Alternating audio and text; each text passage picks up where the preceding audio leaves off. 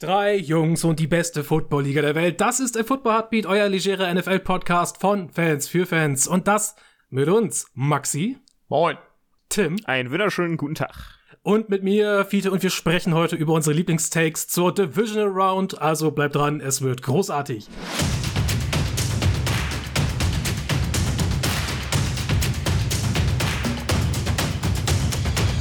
Ich glaube, das habe ich mir gerade richtig schön weggenuschelt, aber who the fuck cares? Die Playoffs sind eine Runde weiter, die Wildcard-Spiele liegen hinter uns und meine Damen und Herren, ich bin sehr froh, dass wir wirklich ähm, durch die Bank weg eigentlich ziemlich ordentliche, zumindest, äh, oder ordentliche, Schrägstrich, ähm, spannende, Schrägstrich, interessante Spiele hatten im Wildcard-Weekend. Ey, willst du noch was anfügen? Also so, so weitere Synonyme für, hey, das hat mich ziemlich interessiert. ja, ich musste dran denken von, wir hatten, also wir hatten Spiele, die äh, waren halt auf dem Papier wesentlich äh, einseitiger, so wie das ähm, Bills-Spiel gegen die Dolphins oder das Spiel der Bengals gegen die Ravens. Im Endeffekt waren es aber halt trotzdem sehr spannende Spiele. Das finde ich, das ist gut. Das ist gut für den Sport. Das macht das Ganze watchable. Ähm, die 49ers waren zumindest oh, die waren dominant. Ha die halbwegs dominant, aber auch die äh, Seahawks haben sich gut dagegen gestellt. Bei den Cowboys durften wir den Meltdown des Brad Maher äh, uns live mit anschauen. Äh, sowas ist natürlich immer ganz, äh, ganz witzig. Äh, und, solch, und solche Dinge. Also wir hatten wirklich, ich bin äh, sehr zufrieden mit dem Wildcard Weekend. Ja, war geil. Also es gab mhm. einige geile Duelle. Äh, viele, wie, wie oft haben wir, du hast, hast du mitgeschrieben, was wir richtig getippt haben? Ja, ne? Du hast auch mitgeschrieben unsere Tipps letzte Woche, oder? Ähm, ja, habe ich mitgeschrieben. Ich muss ihn nur noch raussuchen. Ich habe ja alles auf einen richtig. Ich habe schon geguckt. Verdammt Axt. Ja, äh, wir sind hier ja völlig aus der kalten Hose gestartet. Noch nie war die Hose kalter zu Beginn der mhm. Aufnahme. Ich glaube, ich habe die Giants falsch getippt. Ja, ich habe die Cowboys Bugs. falsch getippt. Nee, da habe ich Cowboys gesagt, glaube ich. Ja. Ja. Ja, aber ähm, viele möchtest du starten mit welchem Spiel? Was interessiert dich am meisten? Äh, wenn ich den Screenshot mit den Kritzeleien noch wiederfinde, dann sage ich Bescheid. ich habe ihn, ich weiß gerade nicht, wo er hier abgeblieben ist. Ist ja egal. Ja. Wir haben jetzt folgende Spiele vor uns in den kommenden Runden in den Divisional Playoffs. Die Jacksonville Jaguars spielen gegen die Kansas City Chiefs, die New York Football Giants gegen die Philadelphia Eagles. Die Bengals treffen wieder auf die Buffalo Bills, dazu gleich auf jeden Fall mehr. Und die Dallas Cowboys spielen gegen die San Francisco 49ers. Lass uns doch sofort mit Bengals gegen die Bills einsteigen. Das ist ja das Rematch quasi des, äh, des Spiels, das nicht zu Ende gespielt wurde in der Regular Season aufgrund äh, des Vorfalls rund um Dama Hamlin. Jetzt trifft man sich wieder und ich bin, jetzt wo es halt passiert, ein bisschen verwirrt, äh, dass es keine extra Playoff-Regelung zu diesem Spiel gab. Wisst ihr, es gab ja viel, ähm, viel Gerede rund um äh, äh, wie, wie, wie meinen jetzt? Also, äh, Homefield, Homefield, wie Homefield Advantage. Ähm, ach so, aber, ach so, ah ja, jetzt treffen sie aufeinander, wird. ja. Mhm. Ähm, das hätte, da die jetzt ja mit sowohl mit, also mit, mit 12 und 4 und 13 und 3 in die Playoffs ja. gehen, ist es natürlich, es wäre natürlich möglich gewesen, dass die Bengals das Spiel gegen die Bills gewinnen. Mhm, mh, mh. Äh, und in so einem Aufeinandertreffen jetzt äh, Homefield Advantage hätten.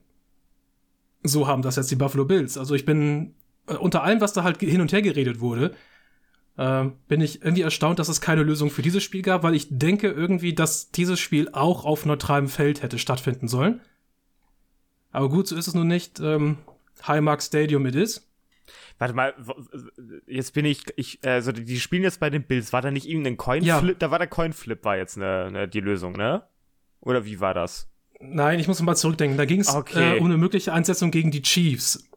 Ah, okay. Äh, Glaube ich, dass, ähm, ich weiß nicht mehr, was das war. Aber irgendwas sollte äh, doch auf neutralem Standort auch stattfinden. Ja, ein mögliches Championship-Spiel, glaube ich. Zwischen den Bills und den Chiefs, glaube ich, das dann, wenn es stattfinden sollte, in äh, in Atlanta stattfindet. Ich habe es nicht mal alles im Kopf. Also auf jeden Fall gibt es hierfür keine Regelung. Aber es gab auf alle Fälle auch einen Cointoss, über den sich auch die Bengals beschwert haben.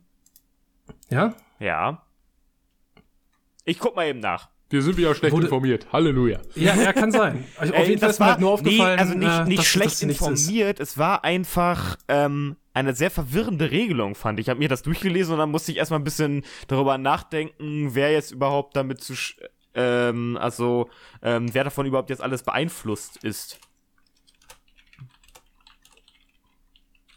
Naja, vielleicht findest du ja was dazu. Was das Sportliche angeht äh, und weniger die organisatorischen Hintergründe dieses Spiels, ist, ähm, dass wir uns jetzt ungefähr ein Jahr nach dem letzten Super Bowl, äh, in dem wir die Bengals auch mitgespielt haben, wir uns wieder in einer Situation befinden, in der die Bengals Offensive Line ungefähr genauso aussieht wie vor einem Jahr. Und das war kein, äh, das ist kein positives Bild. Jetzt im Spiel gegen die Ravens ist ja auch noch äh, Tackle Jonah Williams ausgefallen. Wir wissen noch nicht an dieser Stelle, ob er am Wochenende spielen kann. Aber diese Offensive Line ist jetzt ja mittlerweile wieder völlig gebeutelt. Ja. Hat man krass nochmal gegen die, die Ravens gesehen. Ich habe noch gesagt, ach Mensch, die Ravens Defense sieht ja wirklich bombig aus. Ähm, es hing wahrscheinlich eher auch ein bisschen damit zusammen, dass die, die O-Line der, der Bengals wirklich äh, gleiche Schwächen und Probleme aufweist, die sie letztes Jahr eben in ihrem äh, Marsch in den Super Bowl auch schon hatten. Also sie waren Joe Burrow in dem im letzten Spiel auch wirklich keine Hilfe, muss man mal, also wirklich nur bedingt eine Hilfe. Das muss man wirklich mal sagen.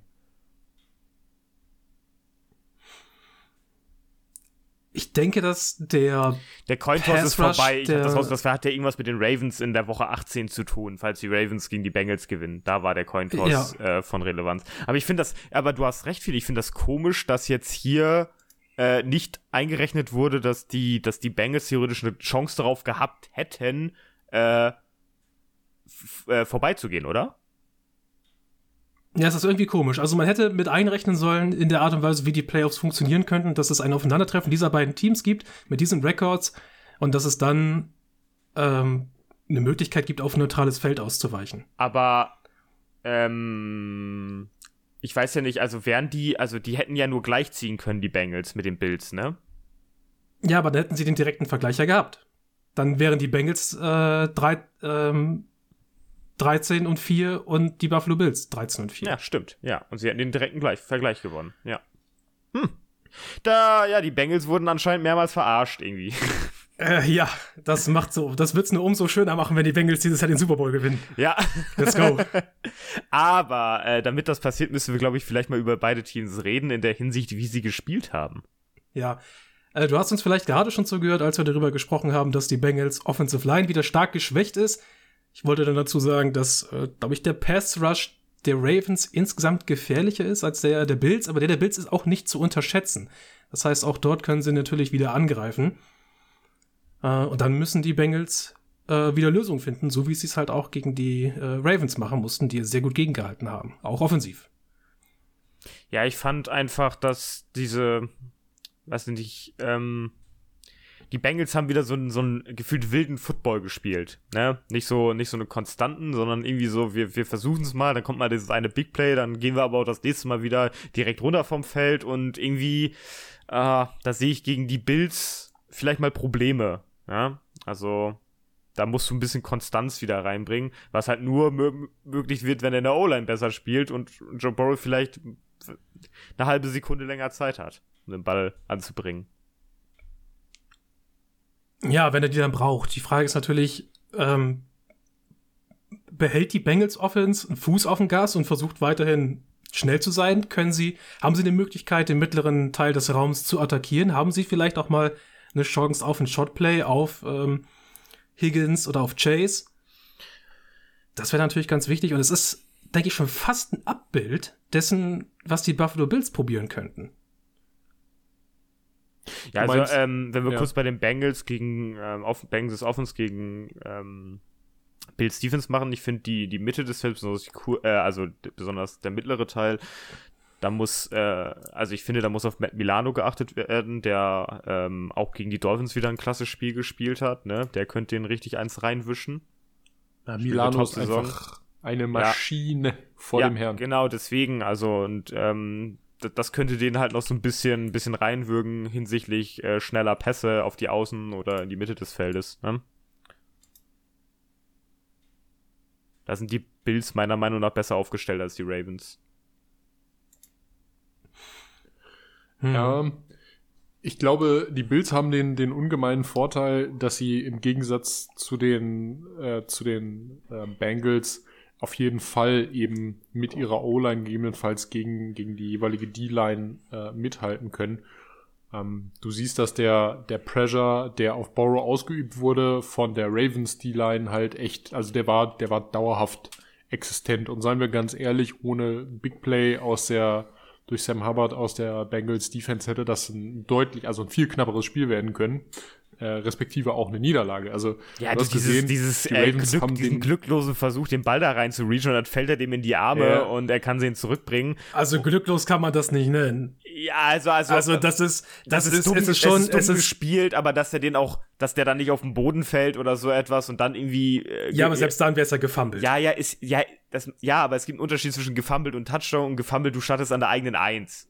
Oder zwei. Ne? Also wenn da ja, jemand, so das, das ist schon für mich, also der Unterschied, der halt auch diese sieben Punkte ausmacht. Ne? Also ja, das, das Problem ist aber nicht der, also das, das Problem fängt ja bei dem Play an, dass ja, die Ravens da laufen, natürlich. dass sie versuchen, über ein Yard den Ball per Luft übers, äh, über die Linie zu bringen, was in der Regel keine gute Idee ist. Das kannst du machen, wenn du, wenn du eine Footballlänge brauchst bis zur Goal-Line, aber nicht, wenn du mehr als ein Yard brauchst, weil dann kommt das, was ähm, äh, Logan Wilson da gemacht hat und schlägt einem das Ding halt einfach raus. Und äh, Sam Herbert hat dann plötzlich die Wheels.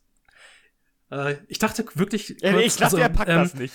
Andrew, ähm, Mark Andrews hätte ihn eingeholt, wenn ihn dann nicht noch jemand ein kleines bisschen in den Rücken gefallen wäre. Ach ja, äh, oh Gott, ja. Also ganz ehrlich, es lag ja auch einfach alles, was laufen kann, in diesem Haufen drin. Ne? Also da haben sich ja alle Safeties, alle Corners mit reingeschmissen. Ähm, so, und du hast nur Sam Hubbard gehabt, der jetzt mit dem Ding da, weil er gerade frei stand irgendwie ja, weil und weil er, da die Edges die blocken will. Äh, genau, weil er, weil er einfach da frei steht und dann einfach Gas gibt. Und Mark Andrews auf der anderen Seite war für die Edge, fürs Blocking von Sam Hubbard zuständig und hat dann einfach auch gesagt, oh Moment, ich stehe ja auch auf zwei Beinen, ich laufe jetzt mal hinterher. Ähm, das heißt, du hast, du hast wirklich einfach die beiden Spongos gegeneinander gehabt in der Situation. Also sprich, äh, glücklicher Fang von Sam Hubbard, der eigentlich beschäftigt sein sollte mit Mark Andrews an der Stelle. Und Mark Andrews, der dann sagt, ach, Moment mal, ich renne hinter. Also es war wirklich einfach ulkig auch zu sehen. Ja, du hast so die einzigen beiden aus, ja. lauffähigen Spieler und irgendwann siehst du dann halt, du hast noch hier ähm, die, die Cincinnati Cornerbacks, die dann nochmal hinterhergerannt kamen. Aber das war einfach ein absolutes Chaos-Spiel. Du hast ja auch keine, also von den schnellen Spielern, die Hubbard hätten einholen können, du hast keinen Wide Receiver drin, weil klar war, du spielst äh, so ein Sneaky, ähm, so, so ein Sneak-Spielzug. Ja, und ja, du genau. hast deshalb ein, weiß nicht, ein drei oder vier Tight End Set da drin gehabt. Das, da konnte auch keiner schneller laufen. Einfach, du hast deinen ganzen Speedster herausgenommen extra dafür. Also es war ulkig zu sehen und also einfach nur, ja, also es war der Spielzug, glaube ich, über den ich am meisten gelacht habe, tatsächlich. Ja, jetzt. aber ich muss, ja. also wir müssen trotzdem festhalten, dass ich fand, dass die Bengals schon gezeigt haben, dass sie nicht clean den Ball übers Feld bringen können. Also, das ist, das finde ich jetzt sehr spannend, denn ähm, wenn das dein Eindruck ist, weil mein Eindruck war, sie hatten, also sie haben halt mehr, ähm, äh, mehr Gegenwind von der Ravens Defense bekommen, als ich das erwartet hatte. Gerade ja, ja, das auf jeden man müsste, Fall. Das man, man, müsste, man, müsste, man müsste noch mal einrechnen, dass die Ravens aber auch sehr gut selbst Offense gespielt haben und sehr viel Time of Possession hatten. Ähm, aber ich hatte nie das Gefühl, dass, dass die Bengals machtlos sind. Nee, offensiv. Nee, du hast, das, das du nicht. hast gesehen, das nicht. Das ganze, das ganze Kurzpass respektive dieses, dieses California Offense Spiel, was man dann am Ende irgendwie mit, ähm, mit Jamar Chase gemacht hat. Also sprich, du deckst diese, diese kurzen Routen, so bis 15 Yards deckst du erstmal nur mit ihm ab und bedienst ihn dann halt auch. Das hat unglaublich gut und effektiv am Ende und auch gerade zwischendurch noch funktioniert und das war die einzige Möglichkeit, wie die Bengals sich bei diesen tief abgedeckten Zonen dann auch überhaupt richtig übers Feld bewegen konnten. Das hast du gesehen. Also die, die Ravens Defense, finde ich, hat unglaublich gut eben Defensive Backfield gespielt. Das muss man mal sagen. Die haben Anspielstationen zugemacht. Ähm, haben wir Big Play, Big Play dicht gemacht, ne? Big also, Plays, da, da ja, Big nicht. Plays eigentlich zugemacht. Es gibt eine Situation, glaube ich, auf T. Higgins zu einem Touchdown. Es war nicht Tyler Boy, ich glaube, es war T. Higgins. Da habe ich gesagt, okay, gut, Cornerback vernascht. Aber ansonsten hast du wirklich auch gesehen, die haben auch äh, Jamar Chase after Catch äh, weniger Yards kreieren lassen. Und das war, äh, das war gut. Also das hat den Ravens auf jeden Fall auch so ein bisschen in den Arsch gerettet. Ähm, Ja, die Aber Frage ist, können die Bills es kopieren. Das ist halt so Auf die der Sache. anderen Seite muss ich Fiete auch irgendwie recht geben. Die Bengals haben es ja trotzdem geschafft, den Ball zu bewegen. Unabhängig davon, dass die Ravens vielleicht in der zweiten Spielhälfte dann noch ein bisschen intensiver rangekommen sind. Aber ähm, die Bengals waren nicht, also machtlos würde ich nicht sagen. Was mir gefehlt hat, war auch irgendwie ein ausgeglicheneres äh, Laufspiel. Das war mir auch zu unruhig. Es lief nicht so richtig gut an. Ja, das Hat liegt wahrscheinlich an, der, an dieser zusammengewürfelten O-Line, die jetzt wieder verletzungsgeplagt Ja. ist, ne? Aber man hat es irgendwann auch nicht mehr versucht. Also du hast irgendwann Joe Mixon nur noch für Kurzpassempfang genommen und nicht mehr so richtig zum Laufen. Das hat mir ein bisschen gefehlt. Ähm, das könnte gegen die Bills ähnlich schwierig werden, weil sie ja auch durchaus in der Lage sind, äh, mit ihrer D-Line, aber vor allem auch mit ihren Linebackern das Laufspiel eben an einer, an einer kurzen Leine zu halten. Mhm. Mhm. Es ist eine, es ist bei den Bills eine ähnlich äh, qualitative Defense Mhm. wie bei den, äh, vielleicht im, im Pass Rush ein bisschen schlechter, Ja. äh, vielleicht ein kleines bisschen stärker in Coverage könnte man vielleicht so äh, aufmalen, vielleicht ein bisschen schlechter auf Linebacker äh, im Vergleich, aber es ist insgesamt eine, eine Defense mit, also gegen die, die, die die Bengals halt bespielen können. Du meinst stärker auf Linebacker. Also die Bills Bei den, als bei den. Bills, bei, bei den Bills hätte ich gesagt, dass sie insgesamt schwächer auf Linebacker sind als, als die Ravens. Ich hätte gesagt, dass sie von stärker auf Linebacker sind bei den Ravens mit, mit Ja, Milano. sie sind, sie sind Edmonds stärker, sie sind, sie sind stärker in Coverage, aber schwächer, schwächer gegen den Lauf, denke ich. Mhm. Okay. Ähm, da, da kriegst du dann vielleicht die Möglichkeiten äh, für einen äh, für einen Mixen. Aber nein, was ich meine ist, die Bengals, ähm, wenn sie jetzt gegen die noch gegen die äh, Bills spielen werden müssen und falls sie dann vielleicht äh, gegen die äh, gegen die Chiefs spielen, werden sie immer auf eine äh, die sind immer auf Defenses getroffen, die nicht so einfach zu bespielen sind, aber sie sie können zumindest damit umgehen. Und das denke ich ist ein gutes äh, ist ein gutes Zeichen. Ja, ja, klar. Also ich wollte jetzt auch nicht sagen, also damit, dass ich meinte, dass sie, dass sie Schwierigkeiten hatten, aus meiner Sicht ein bisschen den Ball übers Feld zu bringen, meinte ich nicht, dass sie komplett machtlos waren. Ich dachte eigentlich nur, dass es gegen die Ravens ähm, zum Teil einfacher laufen wird. Ja, also, Also, man es, hätte sah, vielleicht es sah gedacht, manchmal so ein bisschen holprig aus. So, so Ähm, wollte ich man sagen. Hätte, man hätte vielleicht gedacht, die Bengals machen mehr Punkte, weil die Ravens weniger den Ball haben. Aber da die Ravens in der Offense überrascht haben und ein bisschen mehr zu, zu Ravens Football zurückgekehrt sind mit Tyler Huntley, ähm, hatten, hatten die Bengals einfach selber nicht so viel Zeit am Ball, Ja. wie man das eigentlich hätte erwarten können. So, äh, Jetzt, jetzt Die- kommt aber das Problem, jetzt haben wir diese andere Seite. Bills Offense Ja. gegen Bengals Defense. uh. Yo. da will ich so, da will ich sofort erstmal dabei gehen, dass die Bengals Defense, die ist gesund, bis auf äh, äh, das Fehlen von Chidobi Awuzie, die Nummer 1 Corner, aber ansonsten ist das eine gesunde Defense und die ist natürlich gerade vorne ähm, sehr knackig. Und die können da Bills Offensive Line, die selber halt dieses Jahr auch irgendwo zumindest nur rund um den Durchschnitt spielt, auf jeden Fall das Leben schwer machen und äh, Josh Allen hinterherlaufen. Ja, du hast, du hast ganz ehrlich, du hast eine, du hast eine Top 5 Front da vorne mit äh, Hubbard und Hendrickson an den Edges und du hast BJ Hill und DJ Reader ähm, wahrscheinlich Absolute Monster im Runstop. absolute Run-Stop-Monster. Du sagst es, gerade für Allen unglaublich gefährlich auch. Ähm, wir haben jetzt gesehen in der Kombination, Allen äh, kann laufen, das tut er auch und vor allen Dingen auch mit vollem Einsatz. Das war schön anzusehen. Ähm, aber man hat eben auch beim Bills-Spiel viel eben jetzt auf Cook gesetzt, der Zach Moss ersetzt und auf äh, Devin Singletary.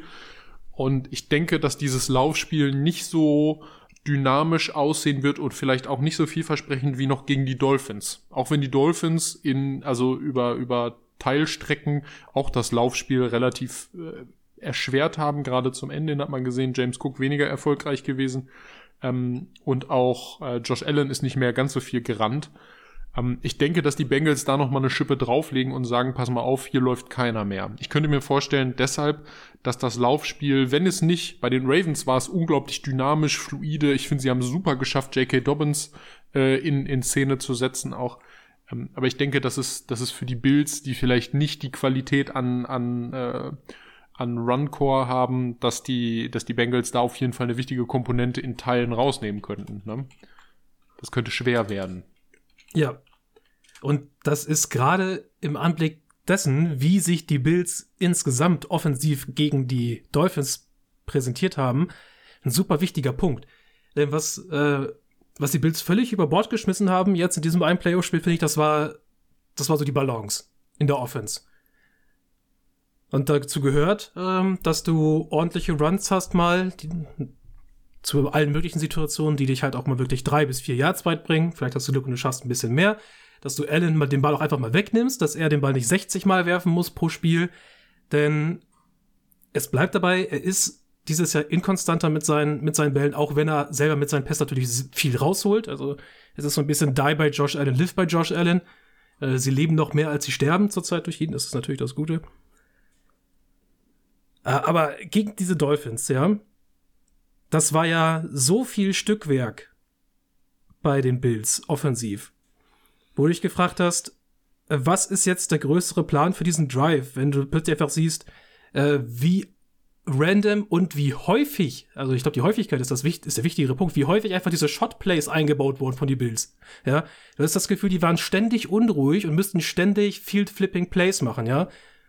Jetzt, oh, jetzt, der, der Ball, wenn der nicht 20 Yards weit fliegt, dann haben wir nichts erreicht. Äh, auch wenn irgendwie für die Situation äh, ein kurzer Pass für vier Yards gereicht hätte. Ja. Mhm.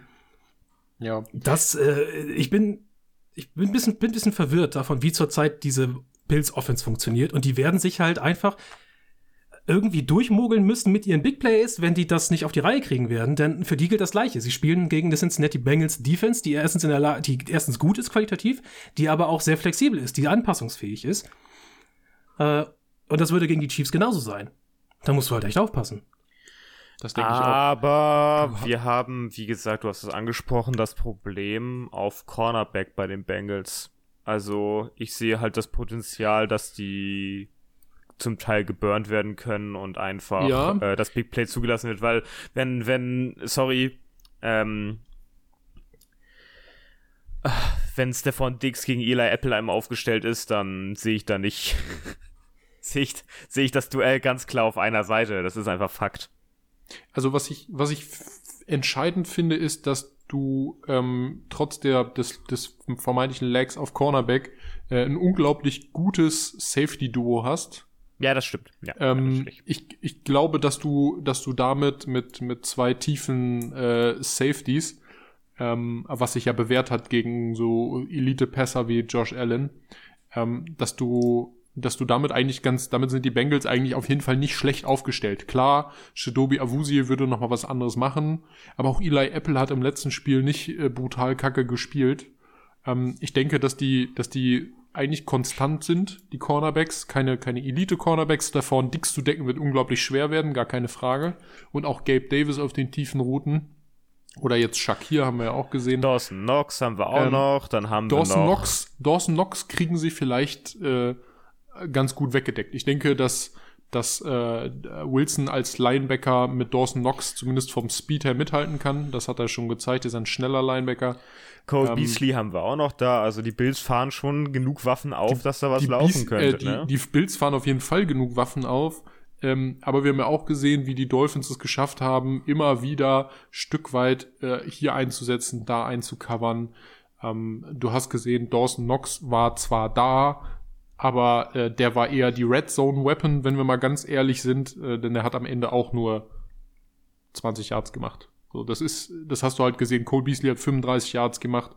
Ähm, du hast halt gesehen, dass sie, dass sie die kurzen Routen ganz gut weggedeckt bekommen haben, also die Bills jetzt, äh, die, die Dolphins jetzt. Und ich denke, dass die, die Bengals das auch können. Und jetzt wäre halt die Frage, wie sehen die Deep Threats gegen eben die tiefstehenden Safeties oder gegen die Cornerbacks aus. Ich glaube, da wird sich dann für die Bills offensiv auch ganz viel entscheiden.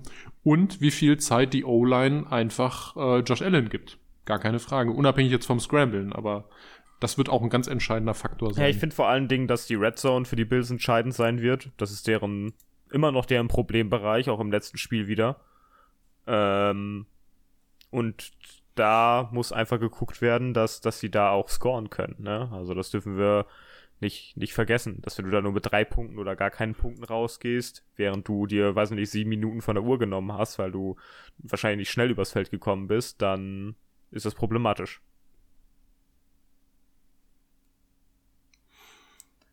Jo, wer geht denn als Sieger hervor aus diesem Spiel? Die Bengals. Äh, ich gehe mit den Bills. Äh, ich bin verpflichtet, mit den Bengals zu gehen. Ich habe sie ja schon Super Bowl bound gemacht, diese Folge, und da äh, bleibe ich bei. wird auf jeden Fall, also ich weiß nicht, ob ich, äh, diese Predictions sollte ich nicht mehr machen. Also es wirkt halt wie ein, eigentlich, nee, wirkt es, eigentlich nicht. Ich wollte gerade sagen, es wirkt natürlich wie, wie Highscoring, aber wenn ich mir bedenke, dass auch halt auf beiden Seiten defensiv Also ich Qualität glaube nicht, da dass es ist. so ein krasses Highscoring-Game wird. Ja. Ne? Wir haben jetzt hier, wir haben 34 Punkte von den Bills, Ja, ja. 24 Punkte von den Bengals. Das ist jetzt okay, aber ich glaube nicht. Also das wird eher so im, im, im überen 20er-Bereich wieder landen, Fiete. Das Mhm. glaube ich nicht, dass es Ja. Die Highscoring Also, einzigen, die Highscoring betrieben haben, sind die 49ers bis jetzt gewesen in Playoffs, ne? Ich bin einfach nur gespannt, wie die Buffalo Bills Offense das angehen wird. Müssen wir uns wieder da durch, durch absolutes Stückwerk graben und durch einzelne äh, Big Plays von Allen auf irgendwen gewinnen die das dann einfach? Äh, oder schaffen sie es nicht? Also kommen die halt zu häufig nicht an, finden sie keinen Rhythmus, schaffen sie keine, keine Big Plays. Äh, dann denke ich, dass die Bengals da, äh, also die Bengals, glaube ich, sind, sind die stabilere Offense. Und defensiv glaube ich an ihre Stärke. Und ich würde mehr in diesem Fall mit der Konstanz gehen, als mit der Flugihaftigkeit äh, der Josh Allen Big Plays. Macht durchaus Sinn. Ja, 49ers, Maxi, genau, die empfangen äh, am Golden Gate die wunderbaren Dallas Cowboys, die Tom Brady und die Tampa Bay Buccaneers aus den Playoffs geschmissen haben. Die Buccaneers haben, glaube ich, schon bekannt gegeben, dass sie sich von Offensive Coordinator Byron Leftwich trennen werden. Mhm. Zu Ähm, das ist eine, eine, Recht. eine, Saison, eine Saison zu spät, mindestens. Wenn es nach, nach mir geht, zwei Saisons zu spät. Ähm, aber jetzt haben sie natürlich äh, Zeit, sich neu aufzustellen, denn sie können jetzt den Rest der Saison von zu Hause angucken. Die Cowboys haben insgesamt eine solide Vorstellung abgegeben, bis auf Kicker Brett Maher. Oh Gott, ja. Der tut mir, der, der tat mir, also was, Der was tat mir lief da nicht leid. falsch? Das war einfach Arbeitsverweigerung. Das wirklich. also wirklich vier, also- vier extra Punkte daneben. Vier? Also das war, das war wirklich ganz, ganz schlimm. Aber- Also aber- Special aber, Team Leistung gruselig. Ich glaube, das hat der hat das fünf hintereinander versenkt. Ich, ich, also ver nicht versenkt. daneben gesenkt. Ähm, nee, den fünften hat er getroffen. ja, was? Den fünften Extrapunkt hat er doch getroffen, oder Ach nicht? stimmt, den fünften hat er getroffen. Den ja, fünften hat er getroffen, ja, Gott sei Dank. Ja, aber, aber, ja, der, der, das, äh, das Spiel davor hat er ja auch schon einen nicht getroffen. Deswegen war das so Ach auch so. so fünf in der, Mhm. in der Reihe. Ähm, ich hoffe, ich, ich hoffe für ihn wirklich, also mir tut das, also mir tut er doch ein bisschen leid. Also der, also ich glaube, der ist ja die Saison jetzt nicht über aufgefallen, dass er da unglaublich schlechter Kicker war und dann hat er auf einmal so einen, so einen Totalausfalltag und ich hoffe für ihn, dass es einfach, dass es einfach besser läuft und er seinen Job behalten kann. Hm. Weil als Kicker, wenn du da, da, da das so oft machst, dann, dann siehst du aber gerne deinen Vertrag fliegen. Siehe Er kann sich, er kann sich freuen, dass das nicht wichtig war für dieses Spiel. Ja, ja, dann, dann hätten wir darüber geredet, dass er wahrscheinlich direkt geflogen wäre. Ja, also er hat den Cowboys das Spiel nicht gekostet. Hm. Es sieht halt nur echt ungewöhnlich aus, wenn du drei Touchdowns machst, aber da nur 18 Punkte stehen. Das wäre ein Vielkohl. Der hat ein Vielkohl Das verschoben. sieht, das sieht wirklich sehr, sehr äh, ungewöhnlich aus. Ja, aber, Aber nichtsdestotrotz, äh, wollen wir mit der Cowboys Offense anfangen? Ja, gerne. Denn, denn ich finde, die ist die, ich will nicht sagen positive Überraschung, weil wir wissen ja auch von der Dallas, Offen Dallas Offense, dass sie in der Lage sind, solche Spiele zu machen. Und es ist gerade sehr gut von Dak Prescott, dass wir eines der besten Spiele von ihm seit langem gesehen haben. Wow, der Junge ist ja gelaufen um sein Leben. Und ich habe gedacht, Dak, Dak Prescott sieht halt auch wie jemand aus, der slidet. So, der geht nicht auf Vollkontakt, nee, der, schmeißt sich da rein. der ist richtig wie, wie so ein Dak- Speer in Dak- die Divas reingegangen. Der Dak, Dak gehabt. Prescott, Dak Prescott schätzt sich jetzt, ohne ihm nahe zu treten zu wollen, wie eine, wie eine läuferische Pussy ein. Ähm, der, das ist so einer, der sonst sliden würde. Aber der hat sich Ähm, ja auch schon aber mal der hat sich da beim Also ersten Laufspielzug über diese, weiß ich, zehn, weiß nicht, was er da gemacht hat, zehn Yards, also hat der sich da reingehämmert. Da habe ich auch gedacht, sag mal, was ist denn los mit dem? Spielt der um seinen Vertrag oder was? Also, Also, ich, ey, also ich habe, äh, wir müssen kurz machen, als ich am Anfang die ersten Spiele, ich habe heute Morgen nachgeguckt und als ich den Anfang gesehen habe, dachte ich so, oh oh, das wird ein richtig schlimmes Spiel von beiden Offenses und es ist zum Glück dann besser geworden bei den Cowboys. Das muss man sagen. Also die ersten ersten Possessions war ja echt grausam, aber dann hat man sich irgendwie wieder reingefunden und reingefunden. Ich musste, ich musste so lachen. Die Tampa Bay Buccaneers haben ja angefangen mit drei Passspielzügen. ja, Ähm, sie gehen free and out und irgendwie sind so 13 Sekunden vergangen. ja. Das siehst du, das siehst du irgendwie auch selten. Deswegen, also ähm, ansonsten hat Dak Prescott wirklich ein also sehr ambitioniert, also ich würde sagen, ein ambitioniertes Spiel gemacht. Der war so, ey Mann, Playoffs, ich muss hier mal, ich muss hier mal was liefern. Ich bin hier nicht so häufig. Äh, die Cowboys, Playoff, Deck. die Cowboys haben auch nicht ja. abgeliefert in den letzten Playoff-Jahren. Ja, Also deswegen, insofern- genau. Der, der denkt sich vielleicht auch so, hey, ich krieg richtig viel Kohle von denen. Jetzt muss ich auch mal ein bisschen was, was, äh, was reißen. Das lief auch. Übrigens, Welttight in Dalton Schulz hat wieder ein tolles Spiel gemacht. Ja, uh, der hat Sowieso. Dalton Schulz, tolles Spiel. Wunderbar. Dal Dalton Schulz hat wirklich ein gutes Spiel gemacht, kann man nicht anders sagen. Ähm, der hat noch mal gesagt jetzt zum, zum, ich sag mal, zum Auslaufen der Saison hin, ey, äh, ich bin gefranchise-tagged jetzt, äh, ihr, ihr Penner, gebt mir endlich einen Vertrag. Äh, oder, äh, liebe Leute auf dem Markt, guckt mich an, ich mache hier euch 95 Yards mit sieben Receptions und ich mache noch mal zwei Touchdowns. Ich bin hier der beste Receiver des ganzen Spiels. Ähm, der spielt um seinen Vertrag. Ich glaube, da kann man das dann sogar nochmal unterstreichen. Äh, tolles Spiel gemacht, aber auch Lamb sich auch angeboten für die kürzeren Routen. Michael Gallup auch die ganzen Slots bedient. Ähm, es wurde verteilt. T.Y. Hilton wurde sogar zweimal angespielt. Fand ich auch ganz cool. Ähm, einzig und allein äh, Noah Brown hat mich so ein bisschen enttäuscht, weil von dem hätte ich eigentlich eher diese Wide Receiver 3 Position vor T.Y. Hilton erwartet dann. Ähm, Was mich enttäuscht hat, war das mich, Laufspiel. wisst, wisst ihr, wer mich noch mehr enttäuscht hat? Ezekiel Aber das war Elliott. zu erwarten. Ezekiel Elliott, verdammt Ezekiel Axt. Elliott, 2,1 Yard pro Average, ey. Also, ehrlich, ehrlich, das Laufspiel lief generell nicht, pro ist aber Attempt. gegen die Bucks auch schwer. Also, die haben wirklich ja, gutes Laufspiel. aber, aber trotzdem auch nicht der beste Tag als Run-Defense für die Bucks, muss man mal ganz Nee, ehrlich nee, sagen. natürlich nicht. Und trotzdem, trotzdem ist Ezekiel Elliott von Tony Pollard in den Schatten gestellt. der hat Tony der Pollard zwischendrin, ja, 5,1 in Average. der zwischendrin Vorblocker für Tony Pollard gemacht. Ja, weißt, du- weißt du warum? Weil er es verdient hat. Der ist der teuerste, der teuerste Fullback der Liga. Teuerste Fullback der Liga. Ja. Also wenn du das so siehst, wie viele, wie viele ähm, äh, Goal-Line-Carries Elliot halt kriegt, so für, für dieses letzte Jahr. Ja, die schafft er Äh, alle nicht. Da, nee, doch, da, doch, da macht er ja seine Touchdowns. Nee, Ähm, nee, der- der hat ja diese, nee, gegen die, äh, also gegen die, äh, gegen die Bucks hat das verschissen ja, einmal. jetzt, nee, ich, ich rede jetzt, ich rede jetzt hier auf die Saison gesehen. ja. Ja, wenn du dir, Elliott's- wenn du dir anguckst, Ja. wie viele Yards Elliott bei seinen Touchdowns gemacht hast, siehst du halt irgendwie zwei, acht, eins, eins, eins, eins, eins, eins, 13 oder so. Großartig, das kann, Ähm, glaube ich, jeder Running Back, den ich aus dem Walmart ziehe, kann das irgendwie. Also der kriegt das irgendwie Ah, hin. Ich, ich glaube, Ezekiel ist halt einfach, ich glaube, der ist durch. Der macht den Vertrag irgendwie zu Ende in seinem Footballleben und danach hört er auf. Ich glaube, der ist, ich, ich glaube, das ist einfach durch. Meinst du? Ich glaube, der kriegt noch mal so Ja. ein Und Jahr da sehe ich jetzt auch das 6 Problem, Millionen Dollar Vertrag. Weil ich glaube, dieses Laufspiel, was für die Cowboys doch so ein bisschen entscheidend ist, gegen die 49ers wird das arschig.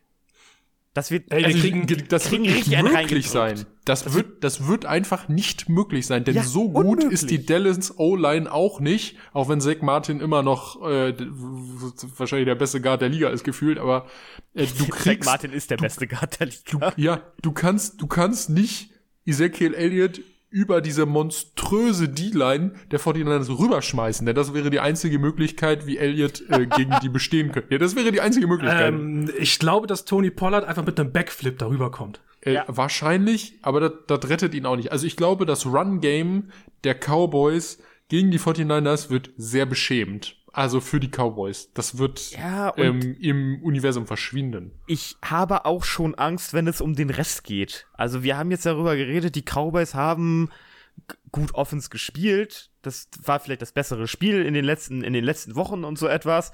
Aber du hast halt auch gegen die Bucks gespielt und die haben irgendwie mäßig was dagegen gehalten. Und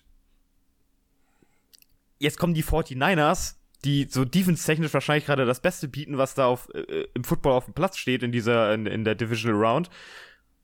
Die schenken den ein. Sorry, ich sehe das, Ey, ich sehe da gar nichts anderes. Also ich glaube du, nicht, dass die Tim, Cowboys ja. da mithalten können. Safe. Sehe ich auch so. Die haben ja sogar, die, die haben ja sogar die Seattle Seahawks dann so im vierten Quarter noch mal so ein bisschen gewähren lassen. Ja, ja, die haben die einfach die haben dann einfach, die haben die zweite Garde aufgestellt ab dem vierten Quarter und haben selber noch mal 18 Punkte gemacht und haben dann aber gesagt, komm, jetzt äh, lassen wir hier mal äh, XY spielen und wir nehmen mal die, die, die schweren Jungs, wir nehmen mal Hufanga, Borsa und so, die nehmen wir jetzt erstmal raus und lassen so mal die Rotationsjungs ein bisschen Erfahrung sammeln, ein bisschen Playoff-Luft schnuppern. Das war ja wirklich nur noch so, ja komm, ihr habt 17 Punkte, wir haben 41, nehmt euch die sechs noch mal mit, ist uns völlig egal, der Nick, Nick interessiert uns Bosa nicht. war so dominant gegen die Seahawks. Das Er hat ein großartiges Spiel gemacht. Richtig Ähm, eklig, ey. aber es war, es war doch einfach auch, es war doch einfach auch nur schlimm zu sehen, äh, wie heftig diese 49ers Defense ist und sie ist noch besser als damals gegen die Kansas City Chiefs, denn sie hat jetzt auch noch eine solide Passverteidigung. Ähm, ich sehe da für, für Dallas, auch wenn die gut in, im Passing Game jetzt waren im letzten Spiel, ich sehe da wenig Chancen. Ich sehe vor allen Dingen für Dak Prescott wenig Chancen. Ja, der kriegt halt richtig wenig Druck. Zeit. Der kriegt, Der kriegt richtig wenig nur Zeit. Druck und Dak Prescott ist mit Druck okay, der ist besser geworden, aber uh, der wird, der wird viele rote Jerseys im Gesicht haben. Also Ja, man hat, man Uh. hat's auch, man hat's ja Tom Brady angesehen. Ähm, also, ah nee, das ist jetzt, äh, ja genau, ich wollte zu den Cowboys gleich noch rüber sch äh, schwappen, quasi. ja, mach zu das der, doch zu mal. der Cowboys Defense. doch mal rüber. Äh, Wenn ich vor will auf jeden Fall aber Fiete will ich vorher nochmal ein We ähm, äh, Wort zu der Offense geben, weil er noch hatte noch keins. Äh, Deswegen. nee, so in, ins, insgesamt freue ich mich auf äh, beiden Seiten jeweils immer auf das Duell an der Line of Scrimmage. Oh ja, genau. Ich glaube, das, das wird halt ein, das wird ein richtiges Schlachtfest zwischen den jeweiligen äh, Offensive und Defensive Lines. Das wollte ich gerade sagen. Die Cowboys haben nämlich Tom Brady in der Defense auch richtig einen eingeschenkt. Also, also Micah Parsons hat so ein geiles Spiel gespielt. Das ist richtig crazy. Ja, Leighton Vander Parsons- Leighton Vander Esch einmal kurz, kurz loben, er hat auch ein tolles Spiel gemacht. ja, äh, Wenn und der das, kriegt auch einen neuen Vertrag, ähm, sag ich, gebe ich einen Call nach der Saison. Nicht so ein Einjahresding wieder. Der kriegt noch mal irgendwas Richtiges irgendwo. Ja, drei Jahre oder ich, was ich sehr, sehr spannend finde, bei Micah Parsons im, präzise im Spiel gegen die 49ers, präzise im äh, Duell rund um äh, den Quarterback-Sack von Brock Purdy. Äh, aus irgendwelchen Gründen ist Brock Purdy einfach sehr flink. Ja, der, also, der ist echt der wirklich hat, flink. Also der, der hat, der hat, der hat kein Top Speed, aber er bewegt sich schnell, puff, schnell auf sehr kurzen, auf sehr kurzen Routen, sagen wir so. Ähm, er ist, er ist ein richtiges Wiesel. Ja, er ist sehr wieselig. äh, aber Micah Parsons ist der passende Athlet, um so jemanden im Backfield, in der Pocket auch dann äh, zu erwischen. Also ich bin ja gespannt, ob, ob Purdys äh, wieselflinke Beweglichkeit ihn da wieder aus den meisten Situationen raushilft, so wie das auch ähm, gegen ähm, die Seahawks der Fall war. Äh, oder ob er da wieder halt so, so glänzen kann, weil ich denke, das ist fast so seine, seine größte Stärke.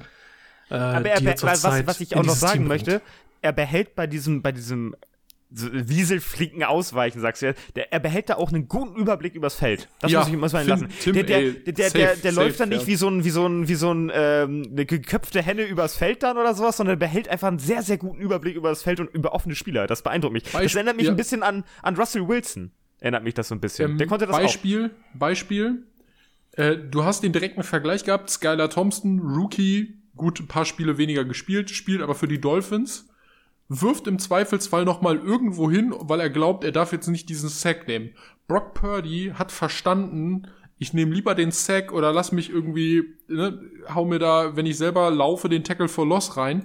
Aber ich werfe dieses Ding nicht bewusst in die Hände von irgendeinem verdammten Off-the-Ball-Linebacker oder einem Safety, weil das macht keinen Sinn. Wenn Brock Purdy so weiterspielt, dann kannst du mit dem Spielweise. arbeiten. Du kannst mit dem arbeiten, weil der, ich glaube, der, der hat Football-Intelligenz.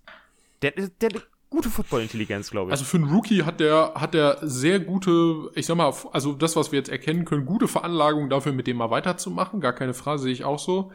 Ähm, jetzt ist natürlich die Frage, du spielst gegen die Cowboys Defense, deren Edge Rush, Fiete hat es eben gesagt, deutlich dynamischer und auch jünger ist als der alte Bruce Irvin, der damit, ich weiß nicht, Anfang Mitte 30. Bruce Irvin, ey, Hut ab, Bruce Irvin hat eine ganz tolle Saison gespielt bei den Seahawks. Ja. Ganz toll, dass er nochmal wiedergekommen ist. Auch tolles Playoff-Spiel gemacht, muss man wirklich mal sagen. Aber du hast halt gesehen, der ist nicht Micah Parsons, der ist nicht so dynamisch auf dem Bein, der ist halt eher ein schwerer Defensive, also ein Defensive End oder halt schwerer Outside-Linebacker, so von der Statur auch her. Micah Parsons ist so ein, so ein Athlet. So, und ich glaube, das wird, das wird schwierig werden. Aber du spielst mit Trent Williams, mit dem besten Left Tackle der verdammten Liga. Und Trent Williams ist ja also mit Abstand der dynamischste und athletischste Offensive Lineman der ganzen Liga. Also ich glaube, dass das auch, wenn du, egal macht ob du da. Da ob du da Lawrence oder ob du, ob du ähm, Micah Parsons gegen ihn aufstellst. Äh, und du hast einen George Kittle, der im Zweifelsfall einen Parsons sicherlich auch mal blocken kann.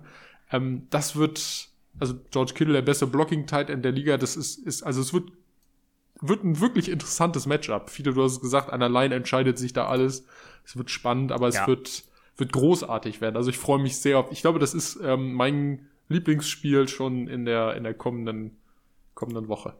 Ja, und ähm, ich, ich finde, ich möchte, wir müssen den 49ers nochmal kurz applaudieren, dass dieser Trade für Christian McCaffrey ein sehr smarter Move war.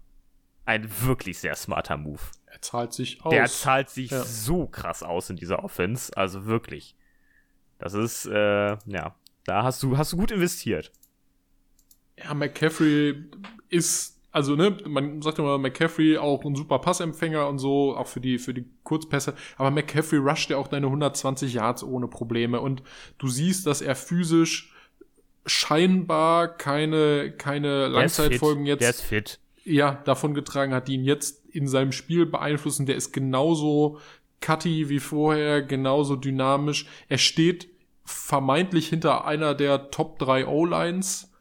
Ähm, da muss man jetzt, also gerade auch was, was Run-Blocking angeht, äh, da muss man jetzt natürlich auch den Credit dahin geben, ganz klar, McCaffrey profitiert unsagbar von dieser ja, aber ich sage ja nur, dass der Einkauf ja deswegen auch vielleicht smart war, ja, weil du weißt, wie aber, gut deine O-Line ist, ne? Ja, natürlich, aber ja, und, wie gut, Kyle, und wie gut Kyle Shanahan auch einfach ist. Ja. Kyle Shanahan coacht das, coacht dich zu Tode, du siehst es einfach, du hast, du hast ganz klar gesehen, Debo, Entschuldigung, Debo Samuel wird für ganz, seit McCaffrey da ist, wird Samuel, was er ja auch schon angemahnt hat vor seiner eigenen Vertragsverlängerung, ey, ich will nicht mehr hier den Running Back machen, ähm, die haben das ganze Spiel so umgestellt, dass Debo Samuel einfach so ein 133 Yards Receiving Spiel macht.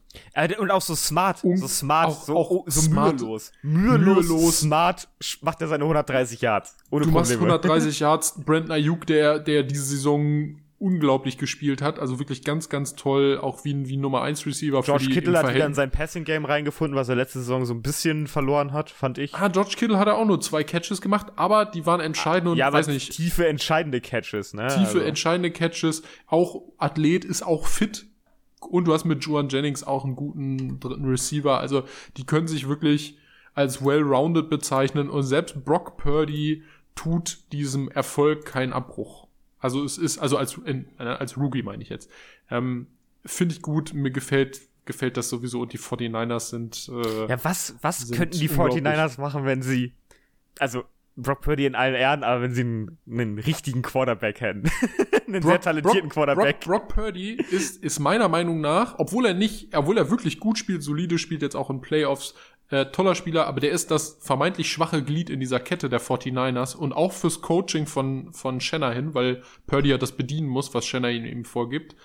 Ähm, ja, man sieht auch, dass einige Sachen angepasst sind. Man sieht es ja, einfach so ein bisschen. Ja, ne, also ja. Jimmy G hätte dir vielleicht noch ein paar andere, äh, also was, ne, Jimmy Jimmy ist jetzt auch nicht der, der Deep Thrower gewesen, aber der hätte dir vielleicht noch ein, zwei andere tiefe Würfe gemacht. Aber die macht Purdy auch, witzigerweise. Und bis jetzt auch sehr erfolgreich. Es wäre halt die Frage, ähm, wenn du gegen ein Defensive Backfield spielst, das richtig gut ist, so, oder, oder besser als das der, der Seahawks und Tyreek Woolen ist ja schon ein guter Cornerback, ey, jetzt auch ey. zwar ein Rookie gewesen. aber wenn du gegen noch besseres Defensive Backfield spielst, ähm, wie kommt Purdy damit klar? Ey, stell mal vor, ja? stell mal vor, also eigentlich, wir, wir reden ja immer so, das ist jetzt total Schwachsinn, was ich hier laber, aber ich will mal, möchte mal kurz in den Raum werden, weil es einfach so lustig ist. Wir haben jetzt diese, diesen Mythos, so Tom Brady geht in Rente. jetzt mhm. kommt, jetzt kommt er bei den 49ers, dein Starting Quarterback fällt aus. Irgend so ein random Quarterback von ganz hinten kommt rein, gewinnt dir den Super Bowl, seinen ersten in der Rookie-Saison, ne, nicht vergessen. Mhm. Und dann, dann machen jetzt aber die 49ers so 10, 15 Jahre Dominanz. Mit Kyle Shanahan als, als, als smarten Coach und so etwas. Das wäre also mega funny. Kyle, Kyle, Kyle Shanahan ist mindestens so ein guter Coach wie Bill Belichick, auch wenn er eher offensiv ist und Belichick eher defensiv. Aber ich glaube, Kyle Shanahan hat absolut das Potenzial, auch so ein, so ein äh, langzeit erfolgreicher Coach zu sein, wenn er halt eben auch den richtigen Spielmacher hat. Ja? Schon mal von Brock Purdy ist es jetzt einfach. Das wäre ja, amüsant. Kann, kann sein. Also Talent hat er, Junge. Das kann man ah, nicht abstellen. Also wenn die 49ers mit... Es ist amüsant. Es ist nur amüsant, ja, viele. Die, ich, ich, will, ich will hier nur jetzt schon mal angeben, sollten die 49ers mit Brock Purdy den Super Bowl gewinnen, ich habe so keinen Bock auf diesen Off-Season-Diskurs danach. Warum? Der wird, der wird einfach furchtbar. Ich glaube, es wird keinen Off-Season-Diskurs geben. Nein, für, für mich. f- für mich, weil ich jeden zweiten Tag von 35 verschiedenen Sources lesen muss. Ist Brock Purdy der neue Tom Brady? Was ist mit Trey Lance? Brock Purdy Goat. Brock Purdy hier, Brock Purdy jenes. Und ich habe nach so einer kleinen Sample Size unter einer Shanahan Offense, die einen der besten Supporting Casts der Liga hat und einen der besten Defenses der Liga, derzeit einfach keine Lust. Das, da, da, würde ich, da möchte ich nicht drauf einsteigen. Und jetzt stellen wir uns mal vor, was wäre diese Saison passiert, wenn sie Justin Fields gedraftet hätten. Oh, das wäre viel Uh. smarter gewesen. Uh. Ja, natürlich. wär, aber natürlich Trey Lance halt einfach gesund. äh, ja, wobei dann ist er auch, glaube ich, nicht. Also, ich, ich, Trey Lance, ey, in Trey, aber Trey Lance ist, ist ich glaube, Trey Lance ist Geschichte. Die, nee, nee, ich glaube, nächste Saison erzählt sich diese Geschichte aus. Ich glaube, das ist der, das ist dann der Punkt. Der Move hat sich zumindest bis jetzt nicht ausgezahlt. Ne? So, Ey, aber, ähm, aber wichtig, trotzdem, dass du diesen Scheiß, also dass du das ziemlich teuer bezahlt hast, irgendwie bist du trotzdem sehr gut. Aber es ist wie mit, mit echt, Jimmy echt G. erstaunlich. Du kannst mit Jimmy G in jeden fucking Super Bowl kommen und ihm im Zweifel vielleicht sogar auch gewinnen, ähm, weil viele hat es eben gesagt, hinter 49ers äh, O und mit der D kannst du einfach, du kannst einfach alles gewinnen, theoretisch. Du musst es halt nur machen. Ähm, Das ist amüsant, wie finanzieren die das eigentlich gerade? Wo haben sie ihre billigen Spieler, die gut Oh, spielen? ich kann- ich kann's Bowser dir- ich kann's dir oh, sagen. der Bowser-Vertrag kommt ja Ich demnächst. kann's dir, ich kann es dir sagen. Die teuren Verträge, wie zum Beispiel von einem Eric Armstead und so, die sind schon ein bisschen älter. Also die sind schon, ich sag mal, im letzten Viertel des Vertrages. Da kommen dann auch nochmal Dinge auf dich zu. Ein Bosa, ein Hufanga, also durchaus qualitative Träger, äh, Samsung Ebukam und so wie sie nicht alle heißen. Die sind teils noch in Rookie-Verträgen, teils in günstigen Zwischenverträgen drinne. Ähm, du hast Fred Warner mit einem unglaublich teuren Vertrag ausgestattet, aber jetzt ist er auch schon in seinem zweiten teuren Vertragsjahr. Also es ist so diese, und die Greenlaw hat einen scheiß billigen Vertrag. Also du hast so diese, dieses Hoch und Tief, diese unglaubliche Mischung. Und dann hast du in der Offensive, abgesehen von, von Debo Samuels Vertrag und dem Maximum Value Vertrag von, ähm, äh, von unserem lieben Left Tackle, äh, ach, wie heißt er denn noch? Trent Williams. äh, Trent Williams, hast du eigentlich so auch Mike McGlinchey hier, der Right Tackle, der, die haben echt keine extrem teuren Verträge. Also das hält sich alles noch im Bereich des Möglichen. Und du hast keinen, keinen krassen First Quarterback, den du unglaublich teuer bezahlen musst. Deshalb 49ers cash-technisch aktuell alles drin. Ja, aber wenn der Bowser-Vertrag kommt, dann wird's übel. Ja, der kommt jetzt ja nach der Ja. Season zwangsläufig und der wird, der wird teuer. Der wird richtig Das unangenehm wird der teuer werden. teuerste Vertrag in der in der in, in, in der Positionsgruppe, den wir sehen. Ja, muss ja. 100 Ich wäre enttäuscht, ich wär enttäuscht, ich wär enttäuscht, wenn er das nicht ist. Miles Garrett Ähm. 25 Millionen im Schnitt pro Jahr. äh, auf- Kriegt auf er fünf Jahre. 28 oder sowas? Ja, Also ich- viele, viele hat schon gesagt, irgendwann über 30. Also Äh, ich habe auch. getippt, ich habe ich hab getippt zwischen 30 und 33 ja, Millionen im Jahr. Ich hätte jetzt gesagt, pauschal glatte 30 pro Jahr und dann über vier Jahre hinweg, also 120 Millionen Dollar. Ja, das ist die Frage, zahlen die 49ers das dann wirklich? Ja, Äh, das ja, werden die. Das, es wäre, du wärst dumm, wenn du den Defensive Player of the Year nicht bezahlen würdest. Ja, ja, du hast recht. Na? Dafür, ähm, dafür greifst du in die Tasche. Gerne, Ja, Dafür stehe ich mit meinem Namen. Dafür lässt du Ja. Eric Armstead im nächsten Jahr gehen. Wahrscheinlich. So, äh, nächstes Spiel. Ja, ähm, mit Playoff Lenny. Ach nein, Playoff Lenny existiert Playoff nicht mehr. Lenny existiert die, nicht mehr. Jacksonville, die Jacksonville Jaguars spielen bei den Kansas City Chiefs. Die Nummer 1 Seeds greifen jetzt natürlich in den Divisional Rounds mit in die Playoffs ein. Und äh, ja, Jacksonville hat sich das reichlich verdient, äh, die Teilnahme jetzt ähm, an dieser Runde. Ach so, Und wir haben ja natürlich schon müssen sie durchgetippt, jetzt wer gewinnt. Äh, 49ers äh, ah, nee, Cowboys? äh, 49ers, tatsächlich, tatsächlich nicht. Ich 49ers. gehe wohl auch mit den Niners. Ja, Niners. Top. Okay. Okay, Entschuldigung, weiter. Ja, nee, hatten wir, hatte ich natürlich ähm, vergessen. No, zurück zu Jaguars gegen Chiefs. Die Kansas City Chiefs ähm, sind irgendwo quietly das Team der Saison gewesen, wie ich denke. Patrick Mahomes wird höchstwahrscheinlich den MVP kriegen. Ich denke, dass sich das von seinen All-Pro-Votes irgendwo ableiten lässt. Äh, und Jacksonville, ja, die haben sich jetzt mit äh, gutem Kampfgeist, mit äh, Doug Peterson äh, und mit Doug Peterson weitergekämpft im Spiel gegen die Chargers äh, und dürfen sich jetzt nochmal beweisen. Ich glaube, genauso muss man das ausdrücken. Ich, ja, beweisen ist, ist glaube ich, das richtige Wort dafür, ja. Also, ähm, die Jaguars haben das schon nach diesem wahrscheinlich grausamsten Start in eine Wildcard-Round, den es je gab, ähm, irgendwie noch gefangen, weil die Chargers einfach scheiße waren. Das, das auch, ja, klar. Die, die Chargers haben es einfach verkackt. Ja, im Endeffekt, das war das also, ist, natürlich das ist, ist das Fazit dahinter, wie du mit mit äh, 27-0? Ja, 27-0, ne? Also du hast mal mit 27 Punkten Wenn geführt, du mit ja. 27 Punkten führst, Und einem Turnover Differential von plus 5. ja, dann kannst du dieses Spiel nicht verlieren. Außer du bist wie die Chargers. Ja. Und Also davon, klar. die Jaguars, also die Jaguars haben auch einfach, die haben dann guten Football, aber die Chargers haben ja auch gar nichts. Also wirklich, die hätten auch einfach alle das Feld verlassen können und äh, Trevor Lawrence hätte fünf, fünfmal hinten reinlaufen können und dann hätten die das Spiel gewonnen. Das hätte wahrscheinlich Ja. einen ähnlichen Effekt gehabt, wie als die Chargers auf dem Feld standen. Sowohl offensiv als Ja. auch defensiv. Die Aber im Endeffekt, im Endeffekt verrät uns das aber auch, dass halt, wenn das ein halbwegs normales Spiel gewesen wäre von der äh, Jaguars Offense, ja, äh, dass sie das Spiel wahrscheinlich auch gewonnen hätten. Ja, Weil ja, ja. Das, Ja. Hätte ja, das hätte wahrscheinlich an der, äh, an der Präsentation der Chargers Offense nicht viel geändert. Es gehört auch dazu, dass die Chargers Defense in der zweiten Halbzeit einfach auch völlig abgeschaltet hat.